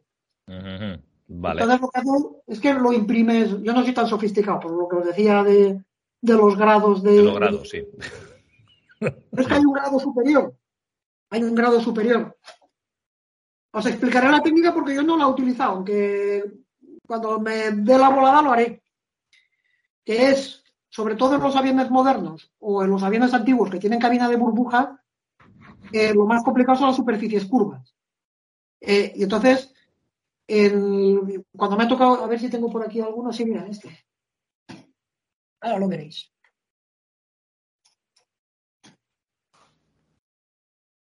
Este, bueno, es un, para los que nos estén oyendo, es un Westland Wewern, que es un monstruo de portaaviones inglés de los años 50, bueno, en realidad de los años 40, de finales de los 40. Pero muy al británico modo, entró en servicio a mediados de los años 50, ya más anticuado que, el Chotis. Digamos que era contemporáneo del A4 Skyhawk de, los americanos. Pues, entre un turbohélice de hélices contrarrotatorias eh, con ala convencional y un reactor con capacidad nuclear, en fin, que era el A4. En fin, centrémonos que si no. si no vendrá el minuto aeronáutico, Rafael. Ya te digo. ¿Veis? Lleva la cabina de burbujas. No sé si lo veis. Sí, sí, sí. Vale. Aquí no me calenta la cabeza. Lo que haces es que tiene unas incisiones entonces, las incisiones son las que permiten darle la forma. Es súper ingenioso. De hecho, de alguna manera lo respeto porque me parece tan ingenioso que otra técnica, aparte de que me da pereza, pues mm, esta le da cierto encanto. ¿Lo veis? Vale, pero lo que hace la gente que está peor que yo es eh, hace vacuforme, en vacío. Vale. Lo que haces es que con esta forma utilizas resina de esta epóxica que, utiliza para, que se utiliza para reparar coches, creas una pieza maciza, un molde, vamos, lo que haces es un molde, un molde de la, del cockpit, de, la carlinga, y luego hay algunos que se, que se lo hacen, o sea, eh, eh, lo hacen con el aspirador doméstico, hacen una caja, un soporte, unos agujeros, eh, calientan una lámina de estas de plástico como las que os he enseñado lo ponen encima del molde que previamente te has hecho con resina epóxica, enchufan el aspirador y eh, con, la, con, la, succión tira hacia abajo y deja la forma, del, la forma del molde. Y hacen las, hacen las carinas de, pues eso, de, molde de vaciado o, vacuforme en traducción así un poco de vacuum, vamos. El, vacuum, sí. Vacuum. Y eso sobre todo es para las, pues para las, para las superficies eh, de estas curvadas, que bueno, está pues eso, ver, las juntas, pero ya os digo que a mí particularmente me gustan. Sí, sí, queda muy bonita. Pero hay gente que pues eso, que se las hace y son perfectas. O sea, es, pero no llego, no llego a ese grado lo que se está diciendo. Todos ya que una mano, de este os puedo decir que de alguna manera es la versión dos y medio. Porque este lo monté ya una vez, no me gustó cómo quedó, mis hijos dieron cuenta de él ya hace años. Lo volví a montar con papel mejor. Este es papel fotográfico de 160, pero con impresora doméstica. ¿Veis que no tiene el brillo? Sí. Y el diseñador originariamente tampoco hizo las trampillas del tren de aterrizaje y tenía un tren de aterrizaje bastante chungo. Y este hace un par de semanas dije, voy a, voy a, bueno, pues lo que hice es que reconstruí totalmente el tren de aterrizaje. No sé si lo veis. Ahora sí. Le hice el pozo, el pozo, que era también la mancha negra, como en el P40. Y el tren de aterrizaje, que era bastante pobre todo, pues bueno, me metí en internet y con trocitos de papel, pues empecé a, a reconstruirlo. No sé si lo veis. Sí, sí, sí. Esa era una de las preguntas que tenía. ¿Cómo haces un tren de aterrizaje que sea resistente, aunque tiene muy poquito peso, pero que sea resistente para soportar la estructura del avión, que aunque tenga poco peso, son gramos y esa estructura es muy, muy endeble. Entonces, ¿cómo, cómo le das esa rigidez al, al tren? Porque no es macizo, pues es hacer los Pues, tubos. Pues mira, eh, varias técnicas. La más sencilla es que lleva un ánima, un ánima de, de hilo de, de hilo de cobre eléctrico. Normalmente de un calibre. A ver, espera, a ver si lo tengo por aquí. Espera. Un segundo. Ujú. Espera. El silencio radiofónico. No, no te preocupes, no te preocupes. Mientras tanto, vamos a recordar a los oyentes también que después esto es oro, ¿eh? Además, está quedando de manera, Pablo, me encanta porque eh, no es tanto lo que hicimos, que también en el 55, que también hablamos de trucos y tal, pero ibas muchísimo más a grano en cuanto a que el que nos, escuche- nos escuche en Evox y sea aficionado a las maquetas es, le sirve exactamente igual. ¿eh? Luego sí, luego sí tendremos una parte final del programa donde ya vayamos eh, enseñando ya tus creaciones y sobre todo lo que luego ya acabarás diciendo, pero eso ya con el tiempo, pero tengo apuntado, tus creaciones, que eso ya, eso ya me parece, eso es un corda, eso ya es la pera, eh, eso es la, sí, sí, no, no, eso es, eso es lo que, lo que a mí ya me acaba ya de, de, en fin, de tumbar del todo, ¿no? Pero bueno, te sigo, sigo, sigo.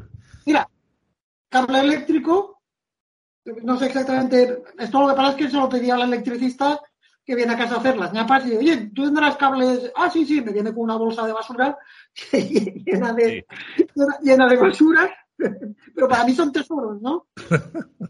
Y entonces son cables de distinto, de distinto grosor, bueno, es de, de instalación eléctrica, vale. Entonces, de medio o así.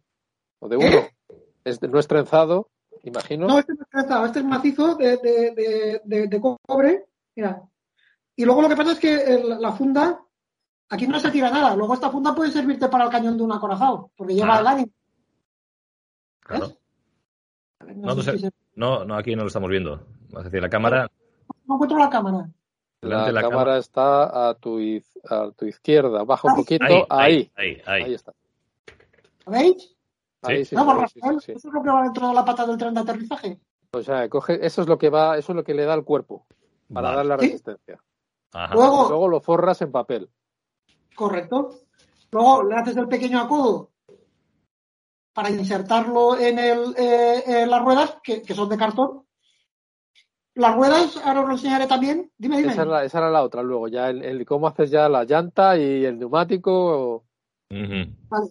Eso también he mejorado la técnica y, como siempre, eh, los grados de locura llegan a cada uno. Vale, pues normalmente el diseñador lo que te proporciona es esto. Y este concretamente es bastante amable porque lo que hace es que hace discos de distinto diámetro. ¿Ves? ¿Ves? Sí. Vale. Y entonces los vas recortando, los vas juntando y como son de distinto diámetro, la curvatura de la rueda te la simula Ujú. bastante bien. Ah, o sea que lo haces como un sándwich. Vas haciéndolo por capas para Curioso, darle el sí. grosor. eso es. No sé si se verá, ¿lo veis ahí? Sí, sí. Y además le da, le da la apariencia de banda de rodadura también. Claro, es que le da la, le da la apariencia la banda de rodadura. Este es una técnica que me gusta mucho. Hay otros diseñadores que no son tan amables y lo que hacen es que te dan, te dan los discos, pero todos del mismo diámetro. Vale, y entonces, ¿qué haces? Bueno, pues entonces lo que haces es recortas y a base de lija o con una Dremel que tengo por ahí, le pones la aplicación y lo que haces es que le vas dando, le vas dando la forma. Pues ya es un poco más de marquetería, ¿no? De, digamos que es la fase, la, fase, la fase más sucia del montaje, porque se hace un poco de polvo de, de cartón, pero eh, con, con esto le, le- le das la forma, le, le- le das la forma. A ver, espera, este por ejemplo, Y eso es una lija de agua eh, finita, eso la que es, utilizas. eso es, sí, ¿ves? Este, este cuando, cuando le rehice el tren de aterrizaje, Ujú. le rehice también los neumáticos.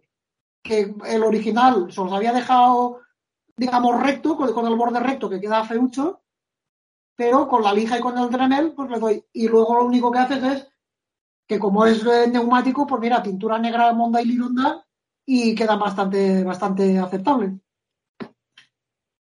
¿Ves? Muy chulo. Creo que se ve, además este también es la superposición de los discos de cartulina, de cartón. Un poquito más Ahí. abajo, un poquito más abajo. Ahí, ahí lo vemos. Ahí está. Muy buen resultado. Mm.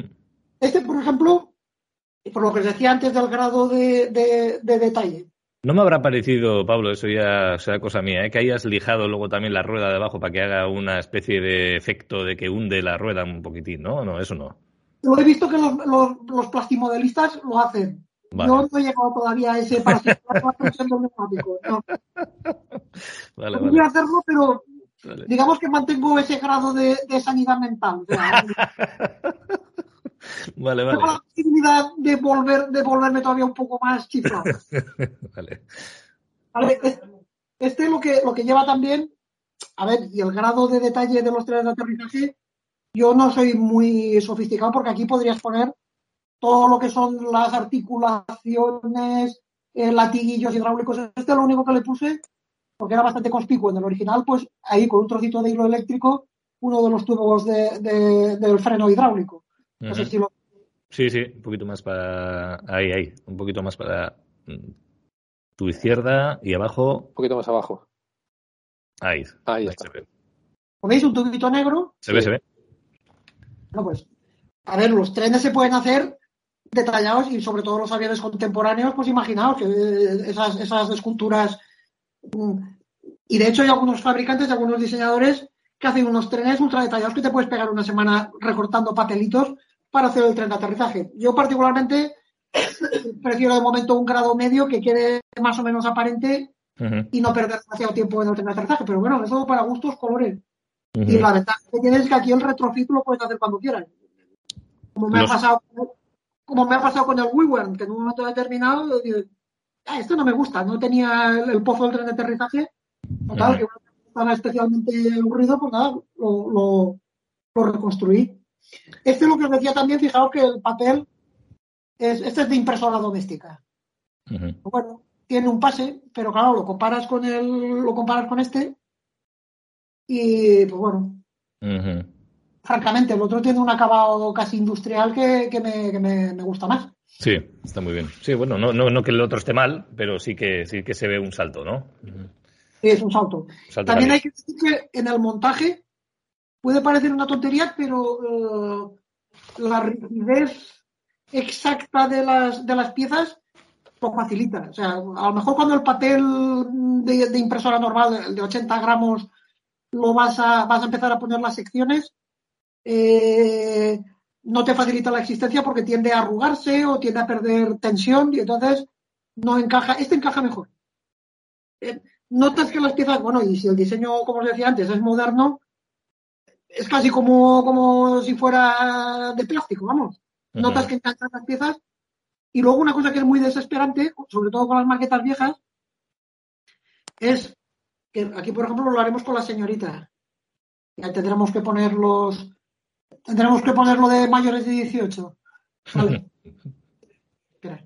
De- eh, cuando tú encajas una maqueta vieja y resulta que eh, ves, o sea, las líneas estructurales, o como en este caso, una- un dibujo que no te enganchan, no te coinciden. Y entonces canta muchísimo porque ves que no están encajando bien las piezas en relación a la ilustración Claro. o por ejemplo, una insignia o un número o una línea estructural. Y entonces, en las maquetas viejas te desesperas porque has conseguido que las, eso normalmente pasa con las piezas del fuselaje, que tú has conseguido que estén más o menos eh, conectadas, pero resulta que la línea estructural te hace así.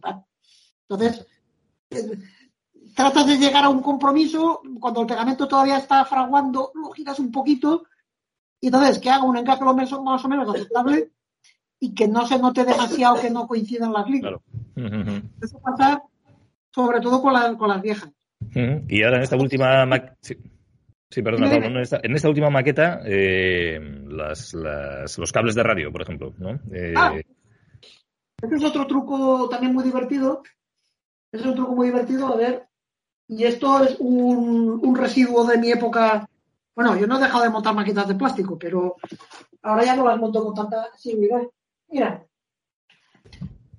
la grapa característica de las piezas de plástico.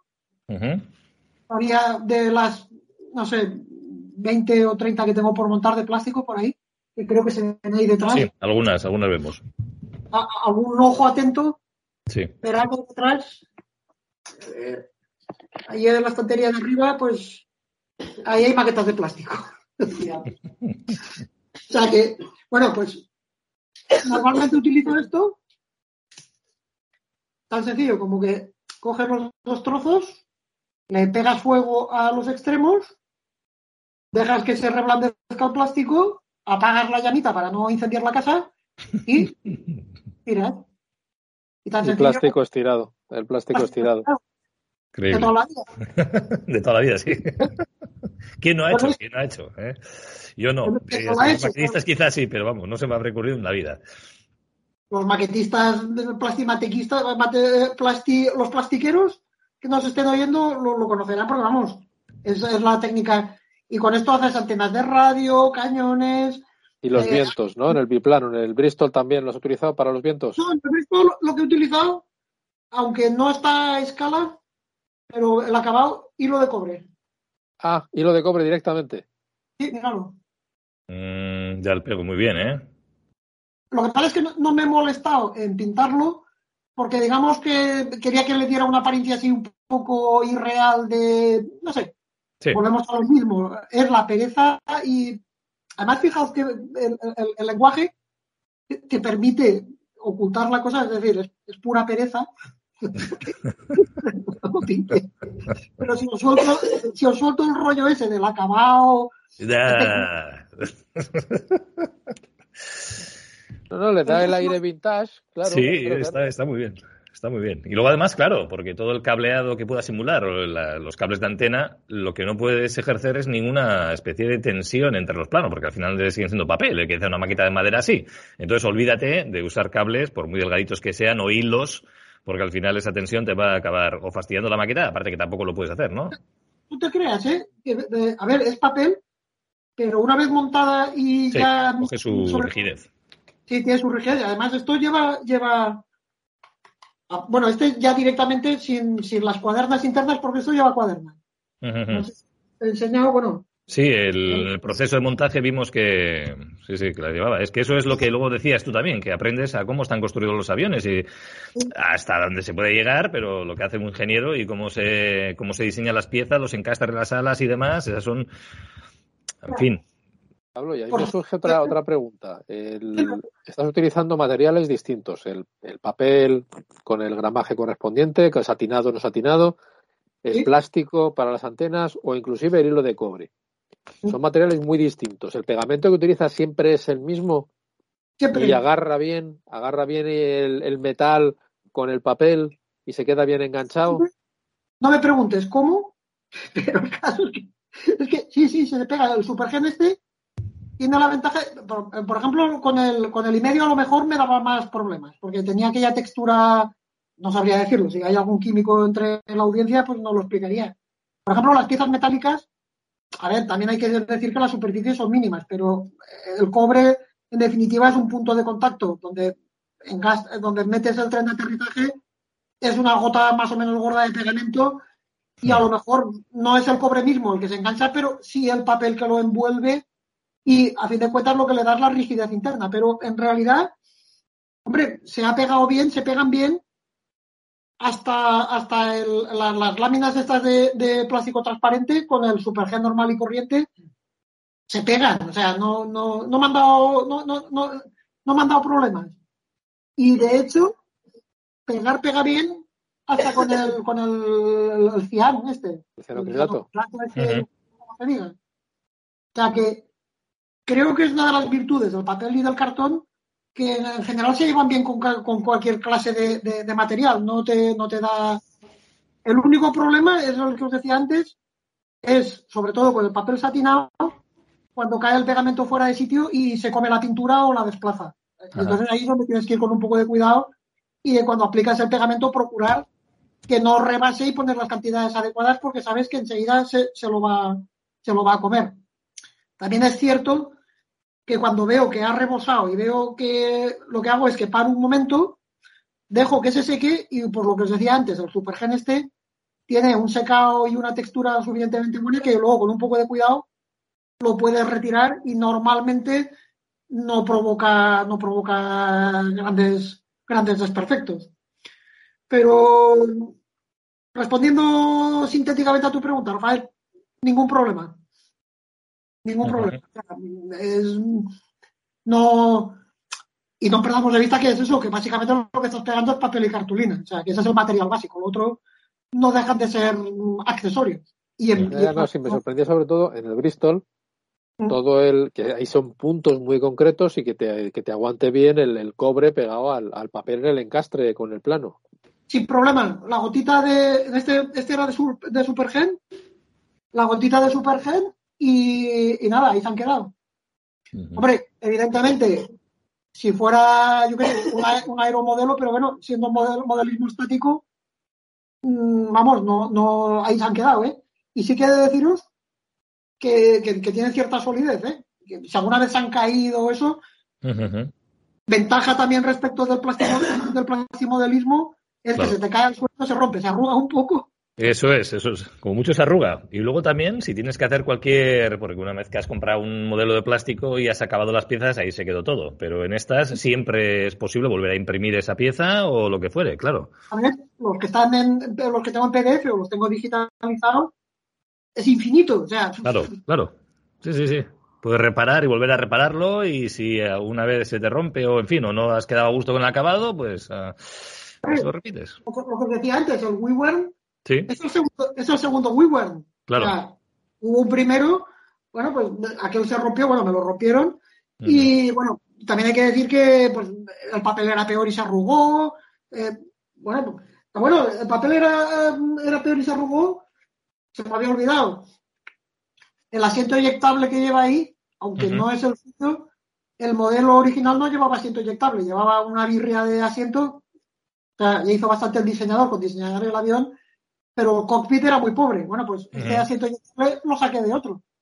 Entonces, puedes hacer lo que te dé la gana. y, si te lo rompieron porque jugaron con él, Pablo, yo te voy a decir, yo también si hubiera estado en tu casa en aquellos tiempos, hubiera, te hubiera roto un montón de ellos. No, porque hubiera jugado con todos, eso seguro. Ahora, si se rompen así, ni tan mal. Si se rompen porque las pasa una valleta húmeda o lo que fuere, para quitarle el eso ya es otra historia. Eso ya igual puede enfadar más. Pero si es por jugar, oye.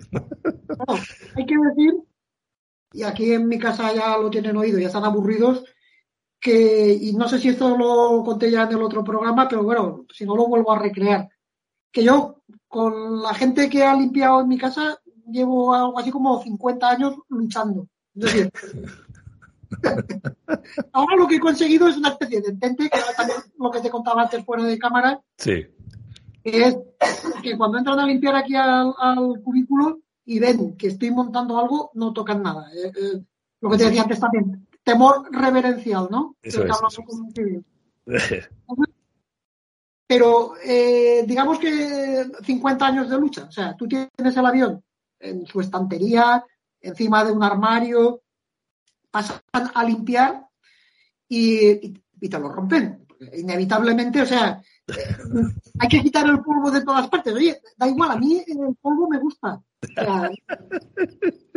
déjalo tranquilo, ¿vale? Y entonces, sistemáticamente me los han roto. O sea, eh, y me vuelvo, es una cosa que me saca de quicio. O sea, aquí ya me conocen mis, mis, ataques de, de, ira bíblica cuando me han roto algo, porque como estás muy chiflado y te los conoces como si fueran tus hijos, tú sabes cuando hay algo roto. Sí, sí, seguro, seguro.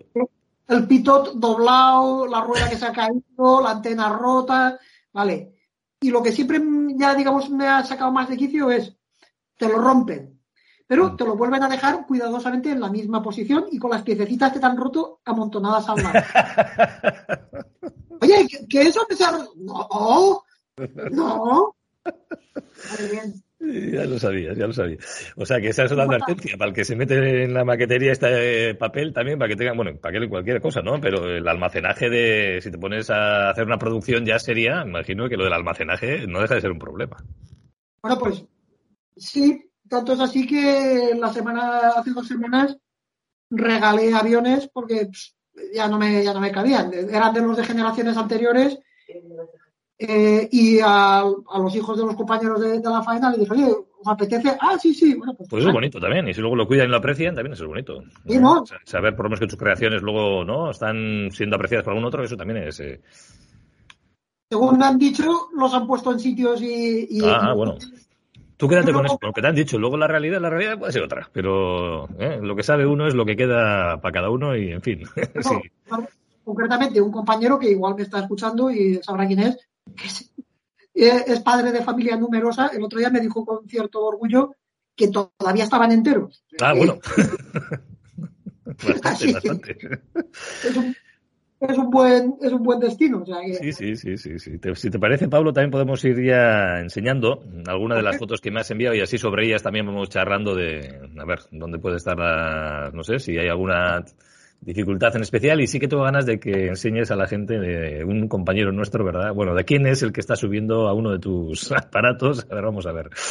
Voy a empezar a compartir aquí. Vosotros me decís si ahora mismo estoy en las fotos de Rafa que nos ha mandado. Empiezo entonces, si te parece, por esa foto. ¿Te parece, Pablo? Vale, empezamos por ella y así ya todos sabremos de quién estamos hablando. Bueno, en principio a la gente le costará, ¿eh? porque tampoco es una foto reciente, no es de ahora, ¿no? No, es de ahora mismo. Entonces, a ver, a ver, a ver si la gente lo sabe. Ah, vamos a ver, ¿y por qué yo no tengo... mm, no me... mm, compartir y compartir el sonido también? Como, como, como, como un segundito, un segundito, por favor, porque resulta que...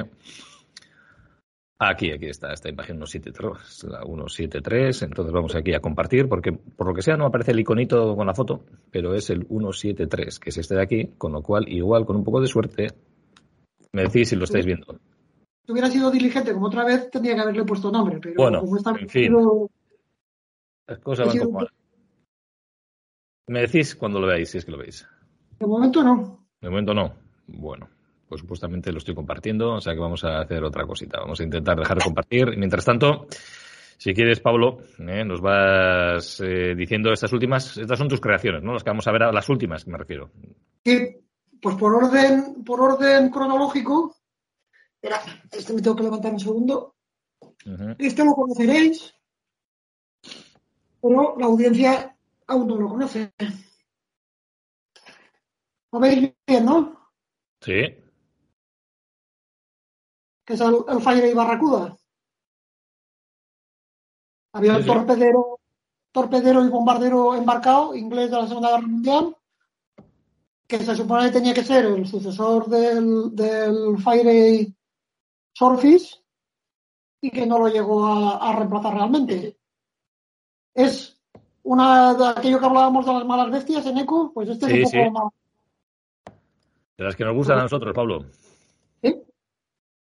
Y en este caso, que ya esté ya con las alas plegadas, el mecanismo de las alas es papel, es cobre, es mixto. ¿Qué, cómo, ¿Cómo haces ese mecanismo de, de plegado?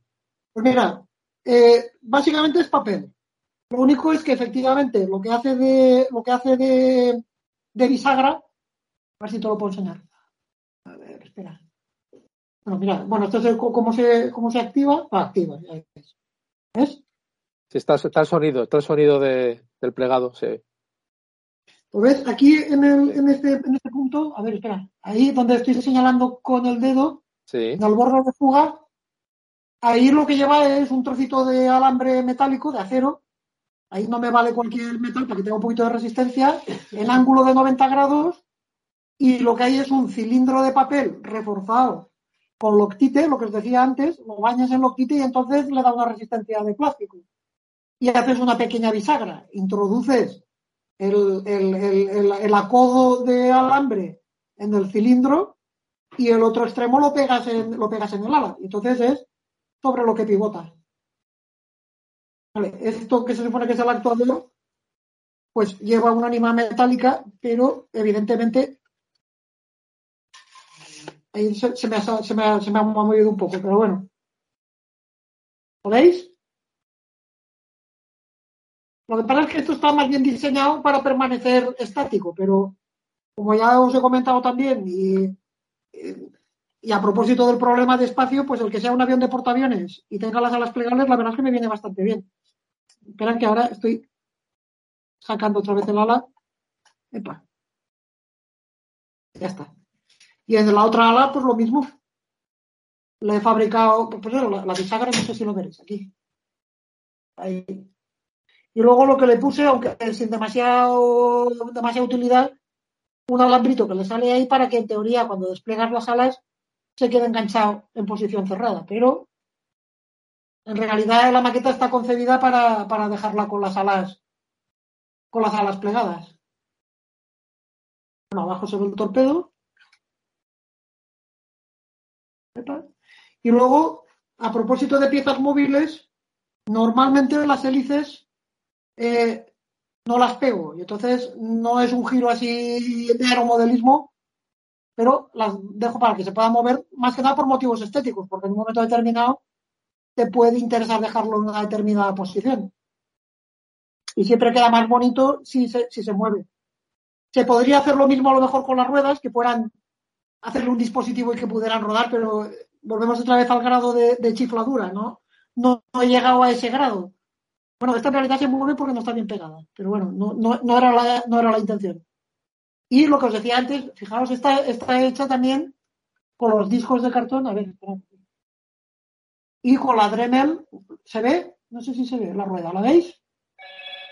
Ahí. Por lo mismo, a base de lija y de, y de Dremel, pues le das la forma, la forma de neumático. Y luego pintura normal y corriente, eh, bueno, en concreto de la pajarita, de estas que venden en, la, en las papelerías. O sea, no, no utilizo ni, ni acrílico.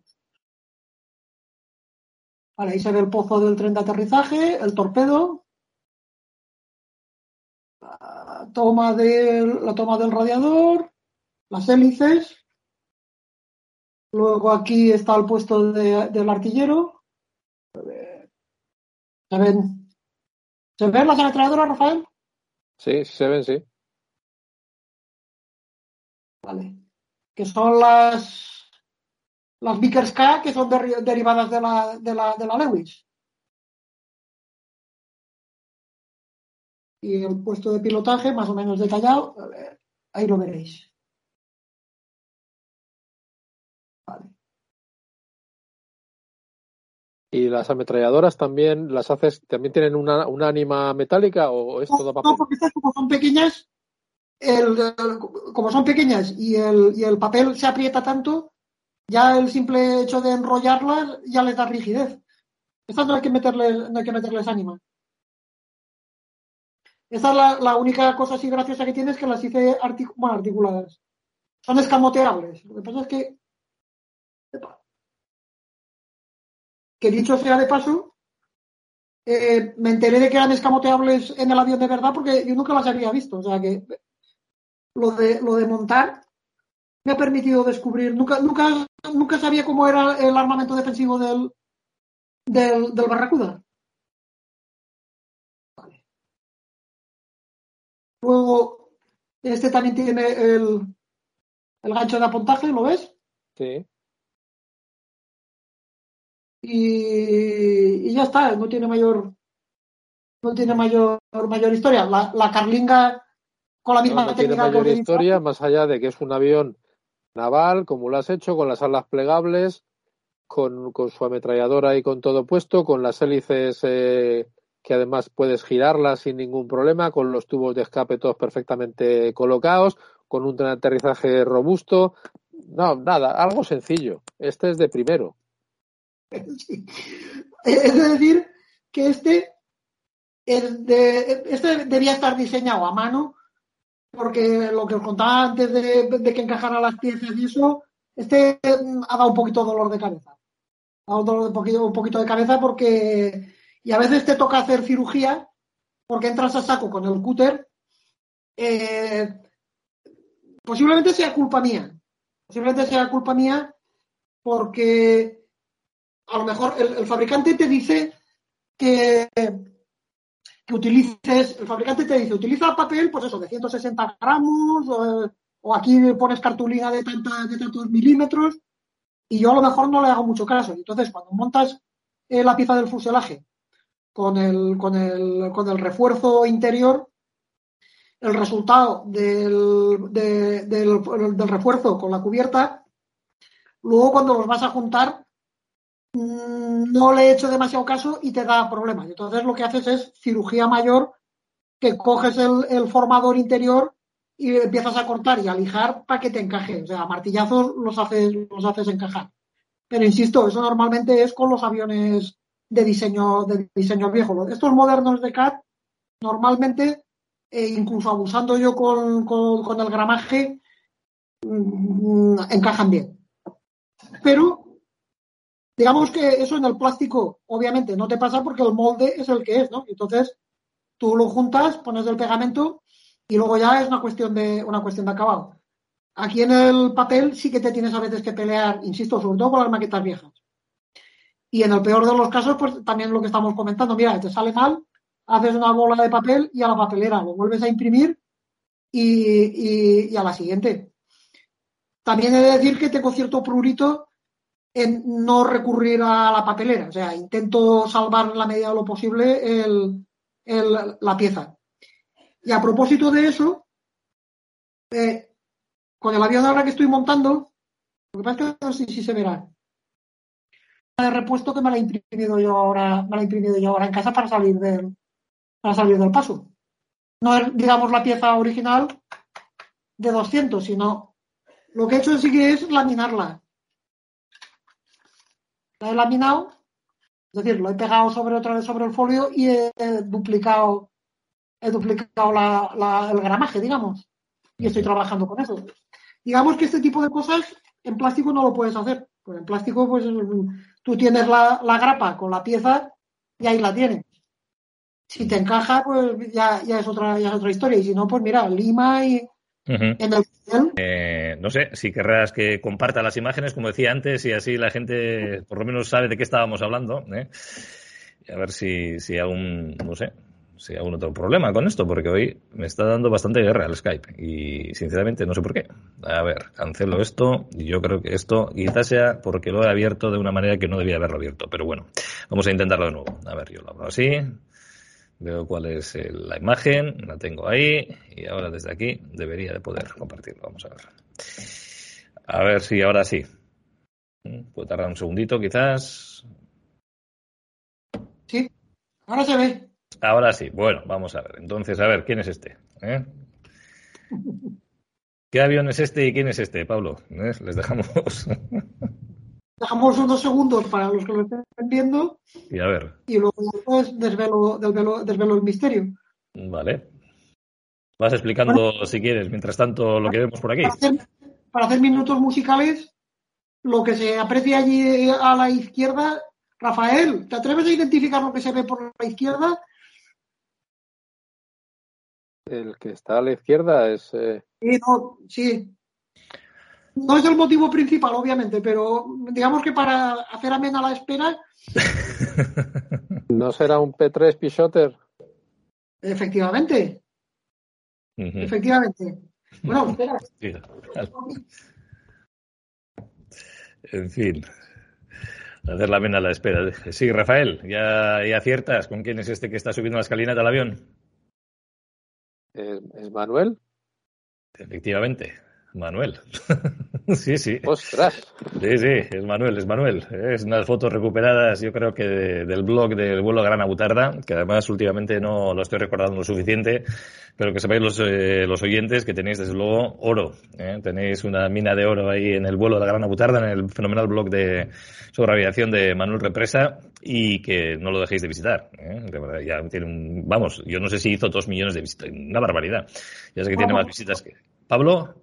Dos millones y medio, vaya casi. Dos millones y medio de visitas. O sea, que estoy, estoy yo para, en todo caso me tendría que recomendar el a mí, pero que sepáis que es una, que es una pasada los artículos que tiene ahí y del que Pablo además siempre has sido tú muy asiduo y además colaborador en todo lo que cuelga, ¿eh? nuestro amigo Manuel, ¿eh?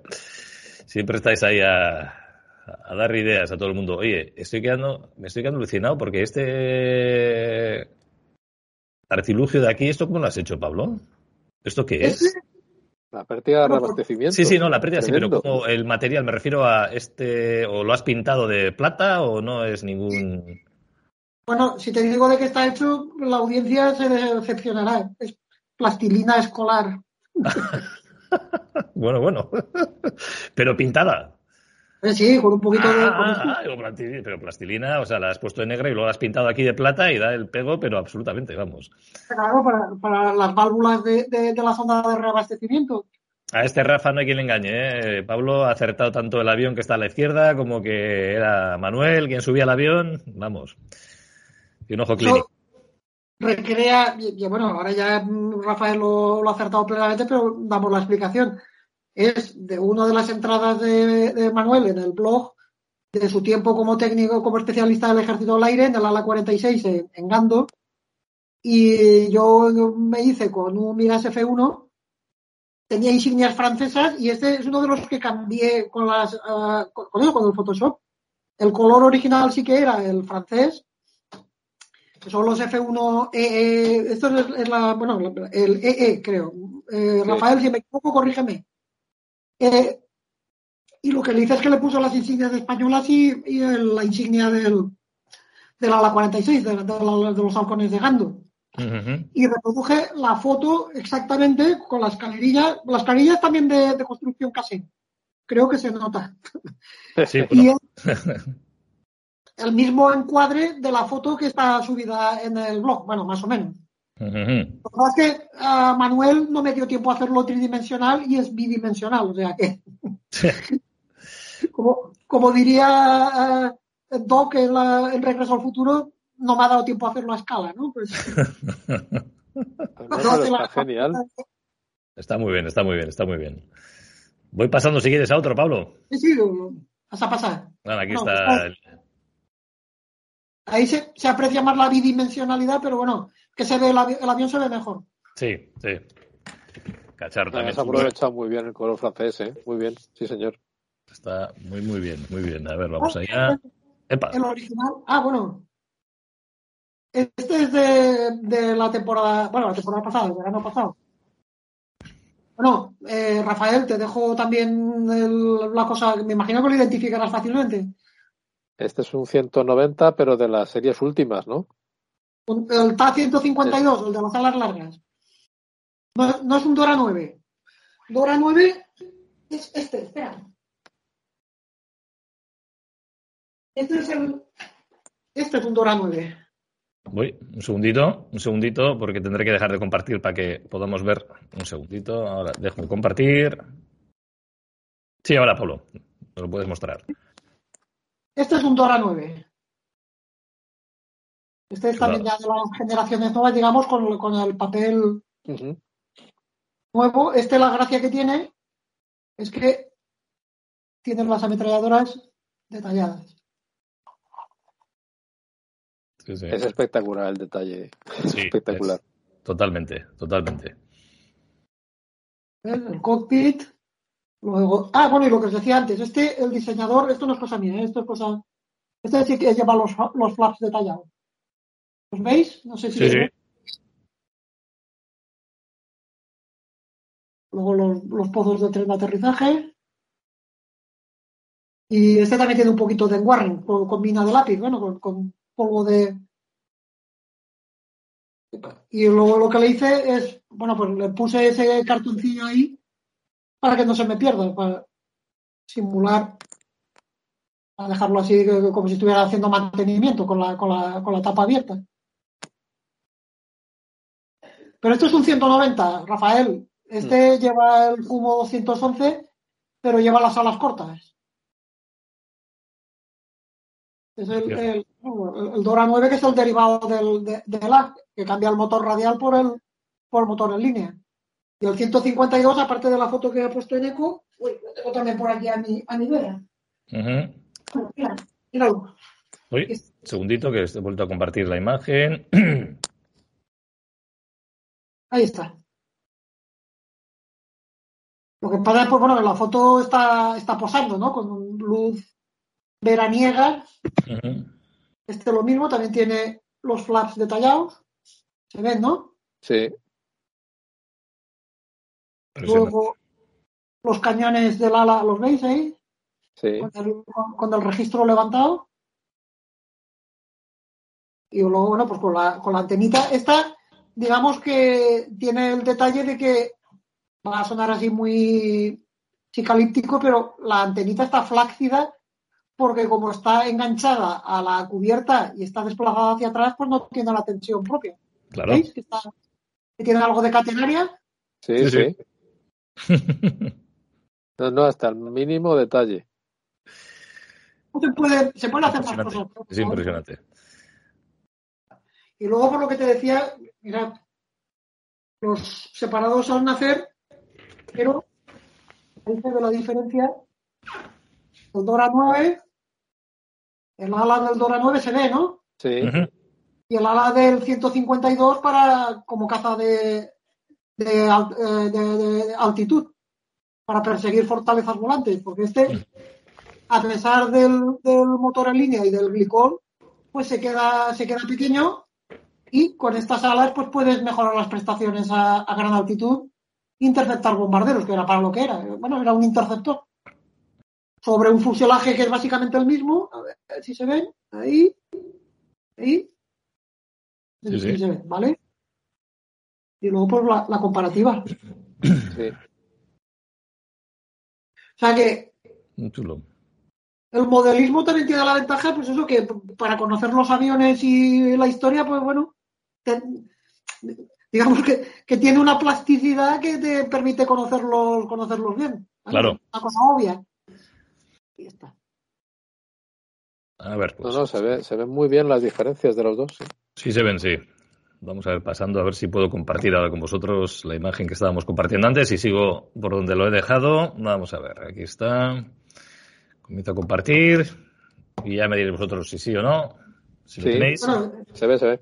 Ujú. sí, sí, sí que se- Es increíble, ¿eh? el grado de detalle en todos los sitios. es- es- es ahí se ve, alucinante. se ve la antena de, de VHF. Voy, Hombre, aquí voy, voy. el- No, no, voy, voy, voy. Sí, sí. La antena, sí. Oh, la antena de VHF, la antena de cuadro de, de giro de- del, bueno, de lo que llamaríamos, no exactamente ADF. Y luego para la comunicación tierra-aire con el, con el controlador, que es la antena esta que se ve de abajo. Ujú, ujú. Vaya, por Dios. ¿Qué no tiene esto? Aquí estamos. Bueno, Bueno, este creo que- sí, pero habrá otro, otro desafío. Cuando ponga Eneco la otra foto, también os preguntaré Mira, Eh, todos los misiles, el Sidewinder, el Sparrow y el, y el Fénix. Sí, ¿de sí. Fénix? ¿Sí? Sí, sí. Este lo que no hice, eh, pero lo dejo para otra, para otra edición. El Vulcan no le hice el alojamiento del Vulcan abierto para que se viera el mecanismo. Aquí en la cámara de televisión, Ah, identificación de. Ahora, ahí está. Ahí está la bocacha del Vulcan. Y luego hacia derecha, pues ahí podría haberse hecho, pero no tenía ganas, eh, pues hacerlo abierto y reproducir el, el, el Vulcan, el M61. o también que hay otro editor que sí que lo tiene hecho y me he quedado con las ganas y lo acabaré haciendo con el radomo abierto y que se vea la, la, la, la pantalla de la VG9. Este digamos que es relativamente sencillo, vamos, no, no, me, no me explaye en los detalles. Bueno, pero aquí el ala plegable y además se pliega, ¿verdad? El ala. Sí, lo que pasa es que eh, simplemente no están pegadas. Bueno, pe- plegada, bueno, geometría variable, voy a ser un poquito más. no, ¿eh? no, no, no, Ese sería otro que- tema para un minuto aeronáutico. Aviones con alas de geometría variable. Pues mira, también. Vamos a, vamos a darle, vamos a darle a la lista. Pregunta cinematográfica para los dos. Uy, a mí no. ¿En qué película sale? Y es también bastante conocida y los aerotrastornados la tienen, la, la, la- la habéis visto seguro. Ujú. A ver, os A ver, dejo ahí Rafa. un. A ver, Rafael, A ver, a ver. no. ver, te dejo a ti, te dejo aquí, porque yo soy muy malo para esto. El escuadrón es el, eh, es el VF-84 Jolly Royals. Ah, creo Final que- Countdown. Pues Ahí está. Ahí está. Ah, mira, pues mira, aquí lo tienes, ¿ves? En el. Acertó. Eso, por ahí, fíjate, en algún sitio pone USS Nimitz, lo que pasa es que no sé si se ve. Sí, míralo, ahí, ahí en la toma de aire. Sí, señor. Qué chula, todo detalle. Cuando derriban los ceros, que ya podrán. Bueno, ya te digo. no, no, no se lo digas a nadie, son dos Texans. Ah, bueno. Aquí para que se vea el detalle del cockpit. Le puso algunos detallitos más. Las hebillas del, del- del- de los arneses son, son grapas de grapadora. Joder.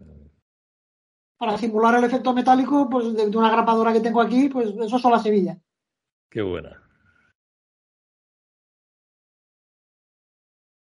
Has usado el mismo, el mismo efecto este para, Sí, ¿verdad? ¿veis? Ahí, ¿lo ves? Sí, sí, ahí se ve muy bien. Ahí se aprecia. Ujú. Eso, eh, si fuera más detallista, pues lo, lo podía haber hecho de, de- de vacío. Entonces no, no se las marcas, pero Este frontal está muy, muy bien también, ¿eh? Este, la que está frontal también está, está chulísimo. El frontal eso está no eso no espectacular. hay problema. Las superficies más o menos planas, ahí no, no, no sufres. Lo único que tienes que hacer, pues eso, que ahí se nota un poquito con el, con el, eh, ves que ahí, ahí se ve un poquito el blanco, ¿ves? Ahí se, se me, se- tenía que haberlo evitado. Pero puede pasar, puede pasar por desgaste. También, también. Claro. Tienes todo el pito, tienes todo el de el ángulo, todo. El el indicador de ángulo. Sí, sí, sí. Luego, lo que le añadí, fijaos ahí en el, en, en el canopy, la- lo que son los, los- los- esas piececitas que para engancharse en el. Se ve más en el, en el, en el de arriba, en eco, fíjate. Y eso que tiene como si fueran unos. Bueno, pues esos son los cerrojos. Ah, ah, ah, ah, ah, ah, ah, ah, ah, ah, claro, claro. ¿Te refieres a...? Sí, Y los sí espejos retrovisores, los, los Sí, espejos sí. retrovisores los puse yo. Sí, sí, sí, sí, sí. La maqueta Claro, original. claro, claro, claro. Que esos que encajan, sí, sí, claro. Pero esta se puede mejorar mucho. Esta no- de, de la- de las ediciones que hay del F-14 no es la mejor. Es- está bien, porque además me gustaba la librea y no tenía ganas de meterme con el Photoshop.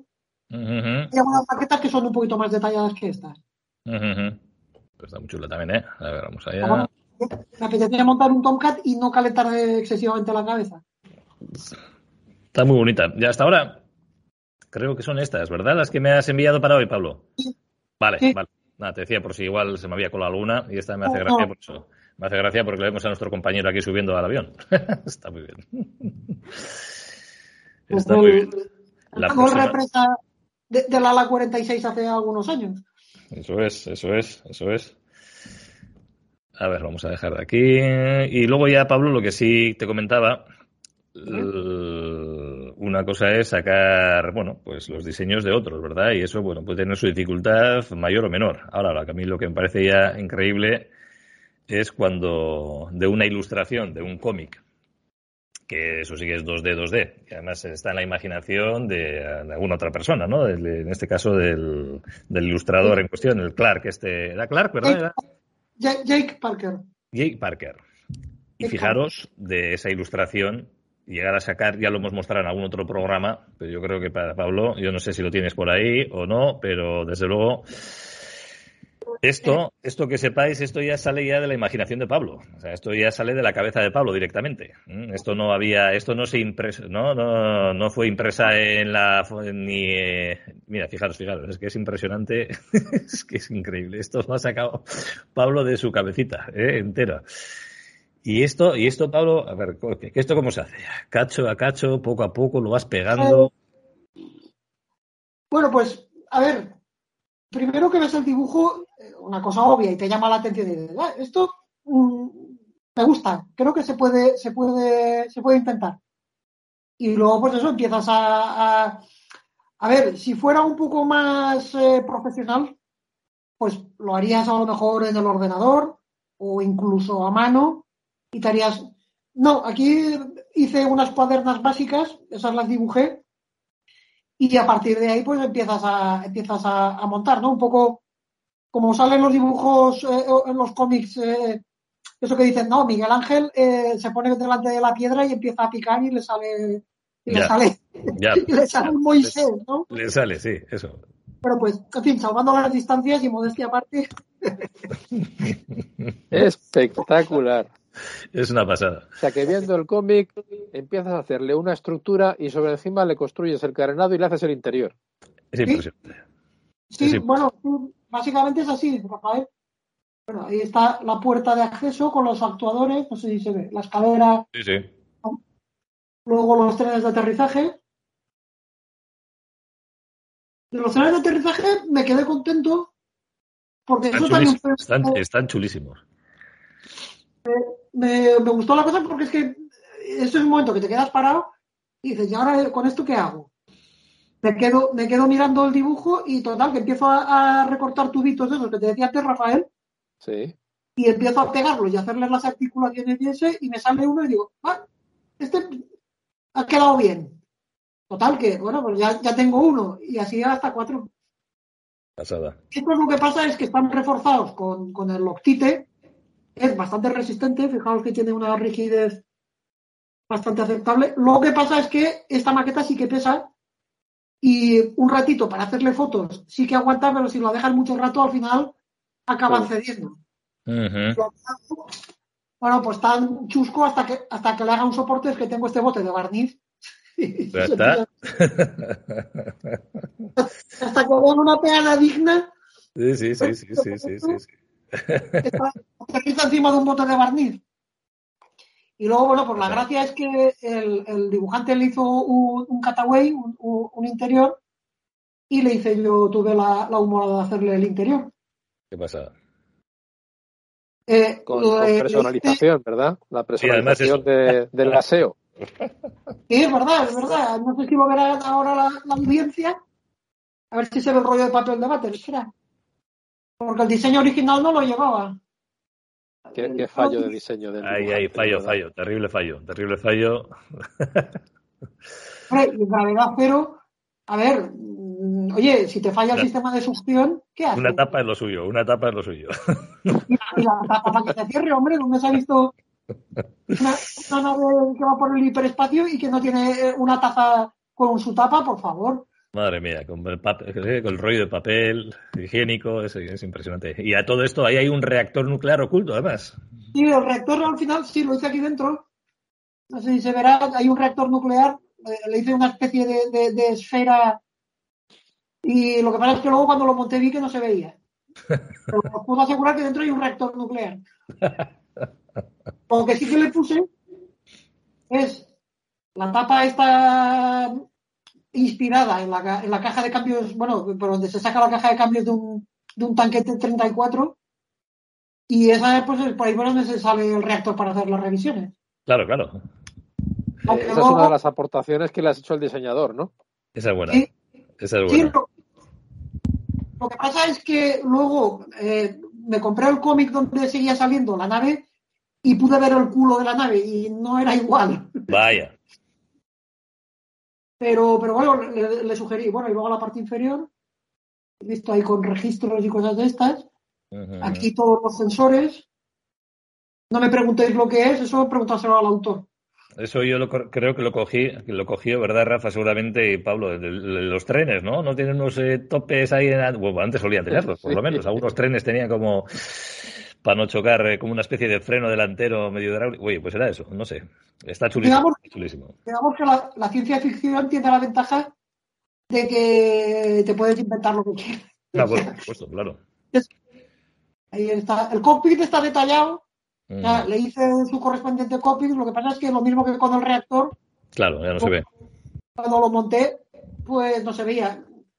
Si hubiera tenido la precaución, bueno, en el chat lo tenéis, creo. Sí, Están las fotos de. de- Sí, sí, sí. de- Eso es lo que pienso hacer también cuando, cuando edite el vídeo, pondré las imágenes. Las imágenes. ¿De dónde ha sacado eso? Para que la gente vea de dónde ha salido esto. ¿eh? Que esto no es una cosa que, que siendo, siendo espectacular, si se te hubiera ocurrido a ti, pero además imitar como está hecho, que está igual, igual que la ilustración de, de Parker. Es que eso es lo espectacular, poner las imágenes del cómic y Eso luego es, ver eso cómo es, y está poner al lado. construido.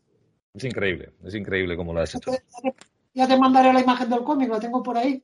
Sí, sí, sí, sí, creo que la tenemos en el grupo del chat. También creo que Rafa la tiene, no, no, no estoy seguro, pero en cualquier caso ya la, ya la colgaré. ¿eh?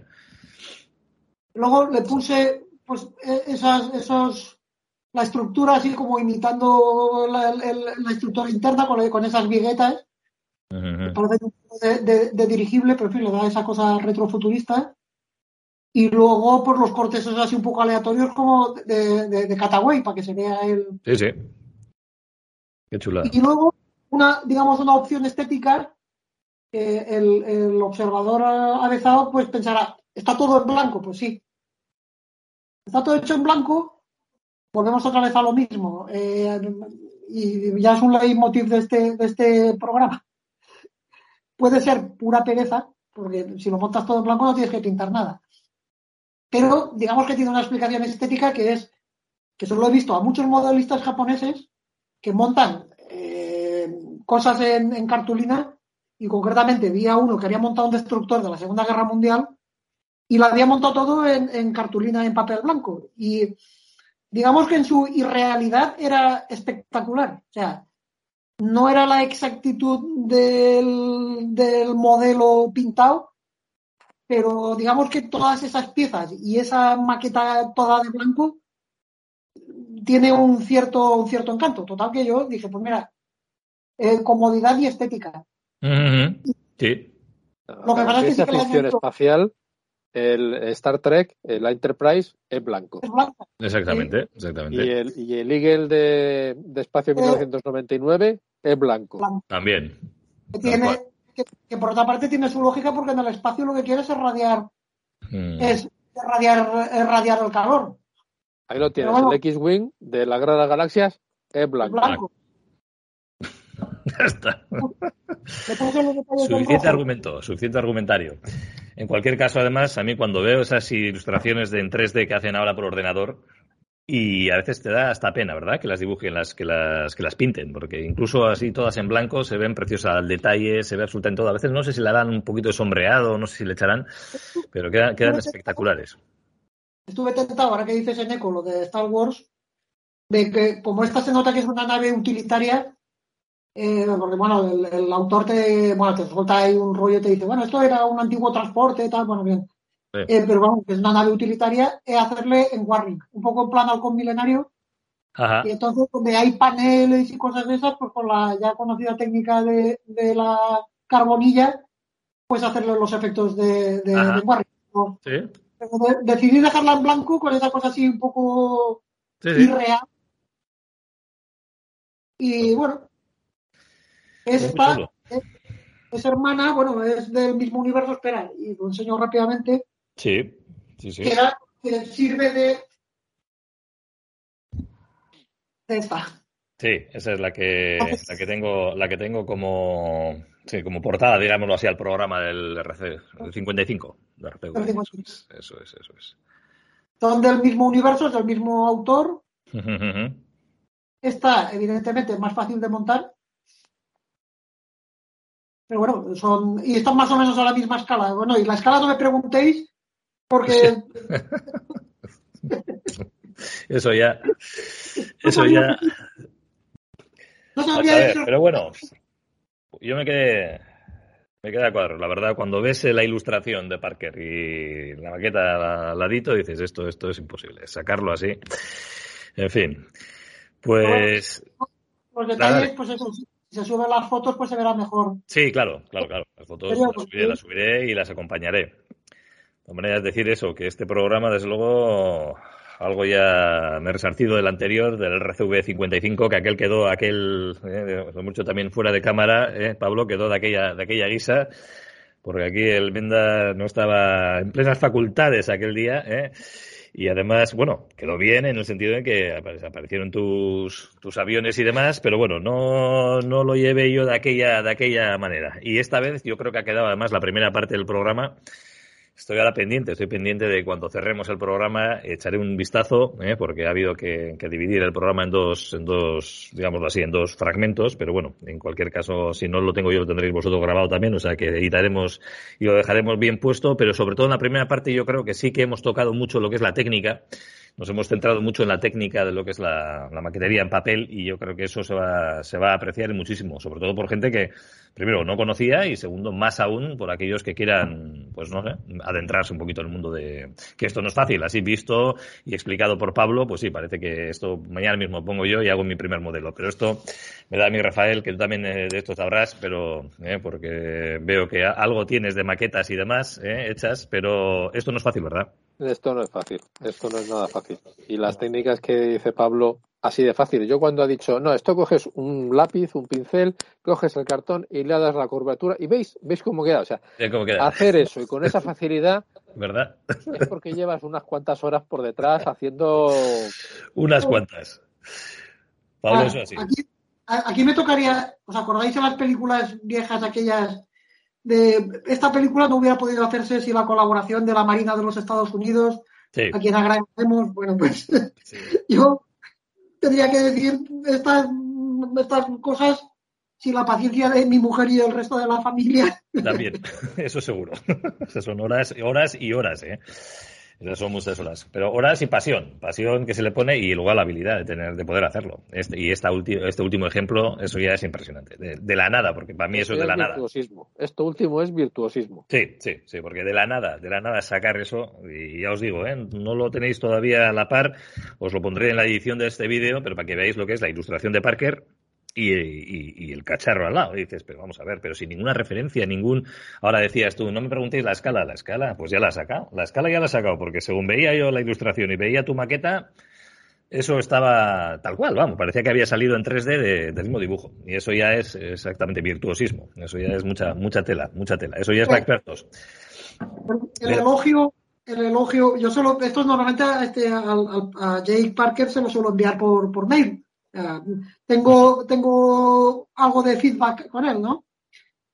Me contestó con una línea y, que le había gustado y lo que me hizo gracia era que, me dijo, entran ganas de montarse en la nave y salir volando con ella. Pues, salir volando, ¿a qué se refería el hombre con? ¿Salir volando de dónde? Y si el creador me dice eso, pues bueno, me, siento halagado. Por supuestísimo, por supuestísimo. Eh, si no lo hubiera dicho él, ya lo decimos nosotros porque eso es así, Pablo. En fin, pues yo creo que con esto nos ha quedado un programa bastante, bastante más redondo que el anterior vez, aunque acto seguido y a renglón seguido, sobre todo los de Evox, tendréis ahora, tendréis la oportunidad de escuchar íntegramente también el programa de RCV 55, que también es muy interesante. Algunas cosas se repetirán, otras cosas, pues bueno, pueden ser nuevas, pero en cualquier caso sí me interesa que esté, que esté reproducible en MP3, que hasta ahora no lo ha estado, porque en su día nos pareció que, pues no sé, que era una cosa que era más de YouTube y no, no, no. Esto es de YouTube y también es de escuchar y hay muchos detalles que, aprender de ellos. Entonces, pues bueno, ahí, ahí que va. Y por lo demás, Pablo, eh, pues nada, agradecerte muchísimo, muchísimo, ¿eh? y, que nos lo hemos pasado genial y hemos aprendido mucho. Yo no me voy a atrever, ¿eh? Yo por ahora, yo viendo además las creaciones que has hecho, es que yo ya me da, no sé, yo es que ni la rueda, la rueda que decía, sí, pones aquí de diferentes tamañitos y tal, y luego lo vas lijando, lo vas... Bien, no, no, no, no, Neko, no. Sí, sí, ya, sí, es ponerse, ¿no? Pero. Sí, a ver, eh, yo no, no me gusta hacer proselitismo porque vaya por delante que. Porque a veces, no, eso y que los niños aprendan, bueno, bien, los niños aprendan si tienen ganas. Es decir, sí, eh, también. básicamente que la gente haga lo que le apetezca. O sea, mm, porque yo parto de la base, eh, obviamente que de lo que se trata es de divertirse. O sea, entonces, mm, cada uno hace evidentemente. Pero si alguien tiene la curiosidad, que no piense que es una cosa inabordable, o sea, como todo, o sea, pues está, bien que, digas eso, Pablo. Está bien que digas eso porque así también animas a más gente como yo a decir, oye, ¿por qué no? Voy a intentarlo. Voy a empezar por algo más simple, quizás, si acaso, y tampoco crearte grandes expectativas desde un principio, pero oye divertirte y, te despierte la curiosidad y decir, bueno, eh, y este desde luego tiene la ventaja de que es una afición barata. O sea, vaya por delante que aquí lo más caro es la impresión. O sea, lo que te cuesta la tinta de la impresora o de la reprografía. Y yo a lo mejor me he llevado eh, seis o siete maquetas y en la tienda de fotocopias, pues no sé, 15 euros, 20 euros de, de y por 20 euros puedes estar, os puedo asegurar unas cuantas una temporadita divertido. y luego ya todos los materiales, ya has visto, tijeras, cúter, supergel, cable eléctrico.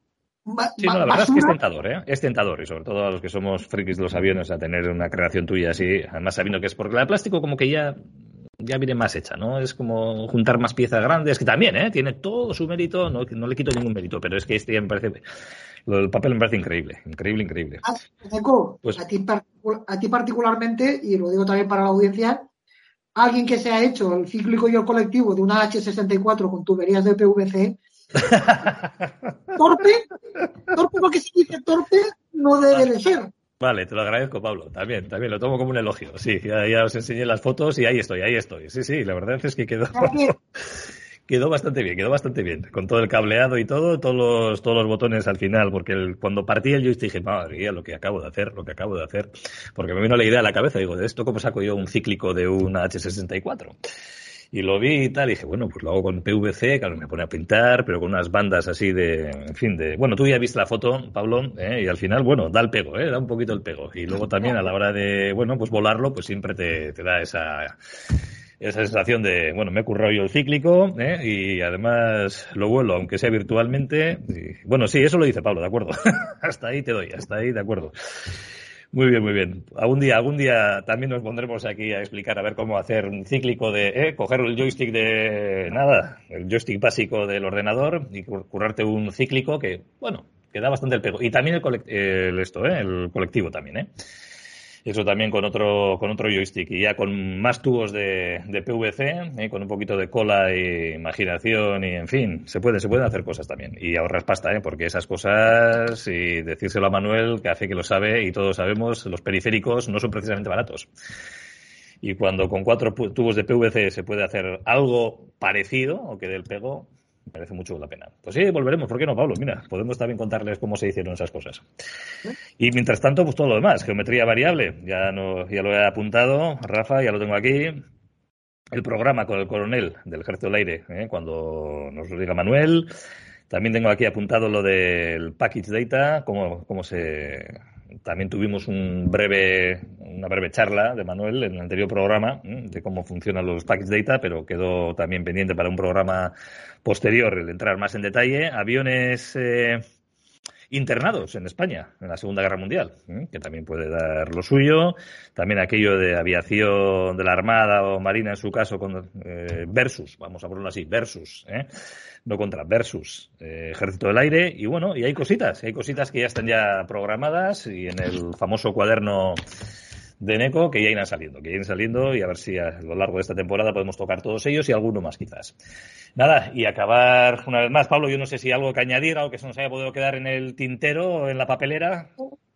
Nada. Ah, yo sigo rodeado de aviones, pero como si empiezo a sacarlos eh, se nos hará otro minuto aeronáutico, dejamos, dejamos material para otra, para otro, para otro programa. Y, o, la, sección naval, o la de vehículos de combate, pero en fin, eso como ya se suele decir, eso es otra historia. Efectivamente. Y Rafael, muchas gracias por acompañarnos también a ti en el programa. ¿eh? Ah, un placer. Y en fin, también te espero verte por lo menos en el siguiente, no sé cuál será, ya os iremos avisando a todos vosotros. Dentro de 15 días una vez más, más o menos, calcular vosotros que en 15 días estaremos de vuelta con vosotros. Y a ver si de esta tenemos suerte también, que el tiempo andaba así así últimamente, cielos despejados y felices vuelos a todos vosotros, chao, hasta entonces. Bienvenidos al canal Aviación RACV. En este canal podréis disfrutar escuchando y visualizando en nuestro canal de YouTube o descargando por iVoox nuestro podcast sobre el fascinante mundo de la aviación por parte de los propios expertos en aviación en todos los ámbitos. Pilotos de bushflying desde Papúa Alaska, constructores de aviones amateur, controladores aéreos civiles y militares, pilotos de Harrier, pilotos de carreras de drones, simulación de vuelo. Los expertos nos darán sus impresiones y nos harán pasarlo en grande cada 15 días en nuestro canal Aviación RACV. Suscríbete ahora y empieza a disfrutar de nuestro programa, por el Real Aeroclub de Vizcaya, donde los pilotos sabemos que nunca se deja de aprender y disfrutar de este apasionante y extensísimo mundo de la aviación. Además, Aviación RACV ofrece un apartado técnico a manos de nuestro instructor y jefe de escuela para que sigamos mejorando día a día. Al igual que una sección de la historia de la aviación donde vamos narrando los grandes hitos que han forjado la historia de nuestra gran pasión. Aviación RACV, suscríbete y comienza a disfrutar de la aviación.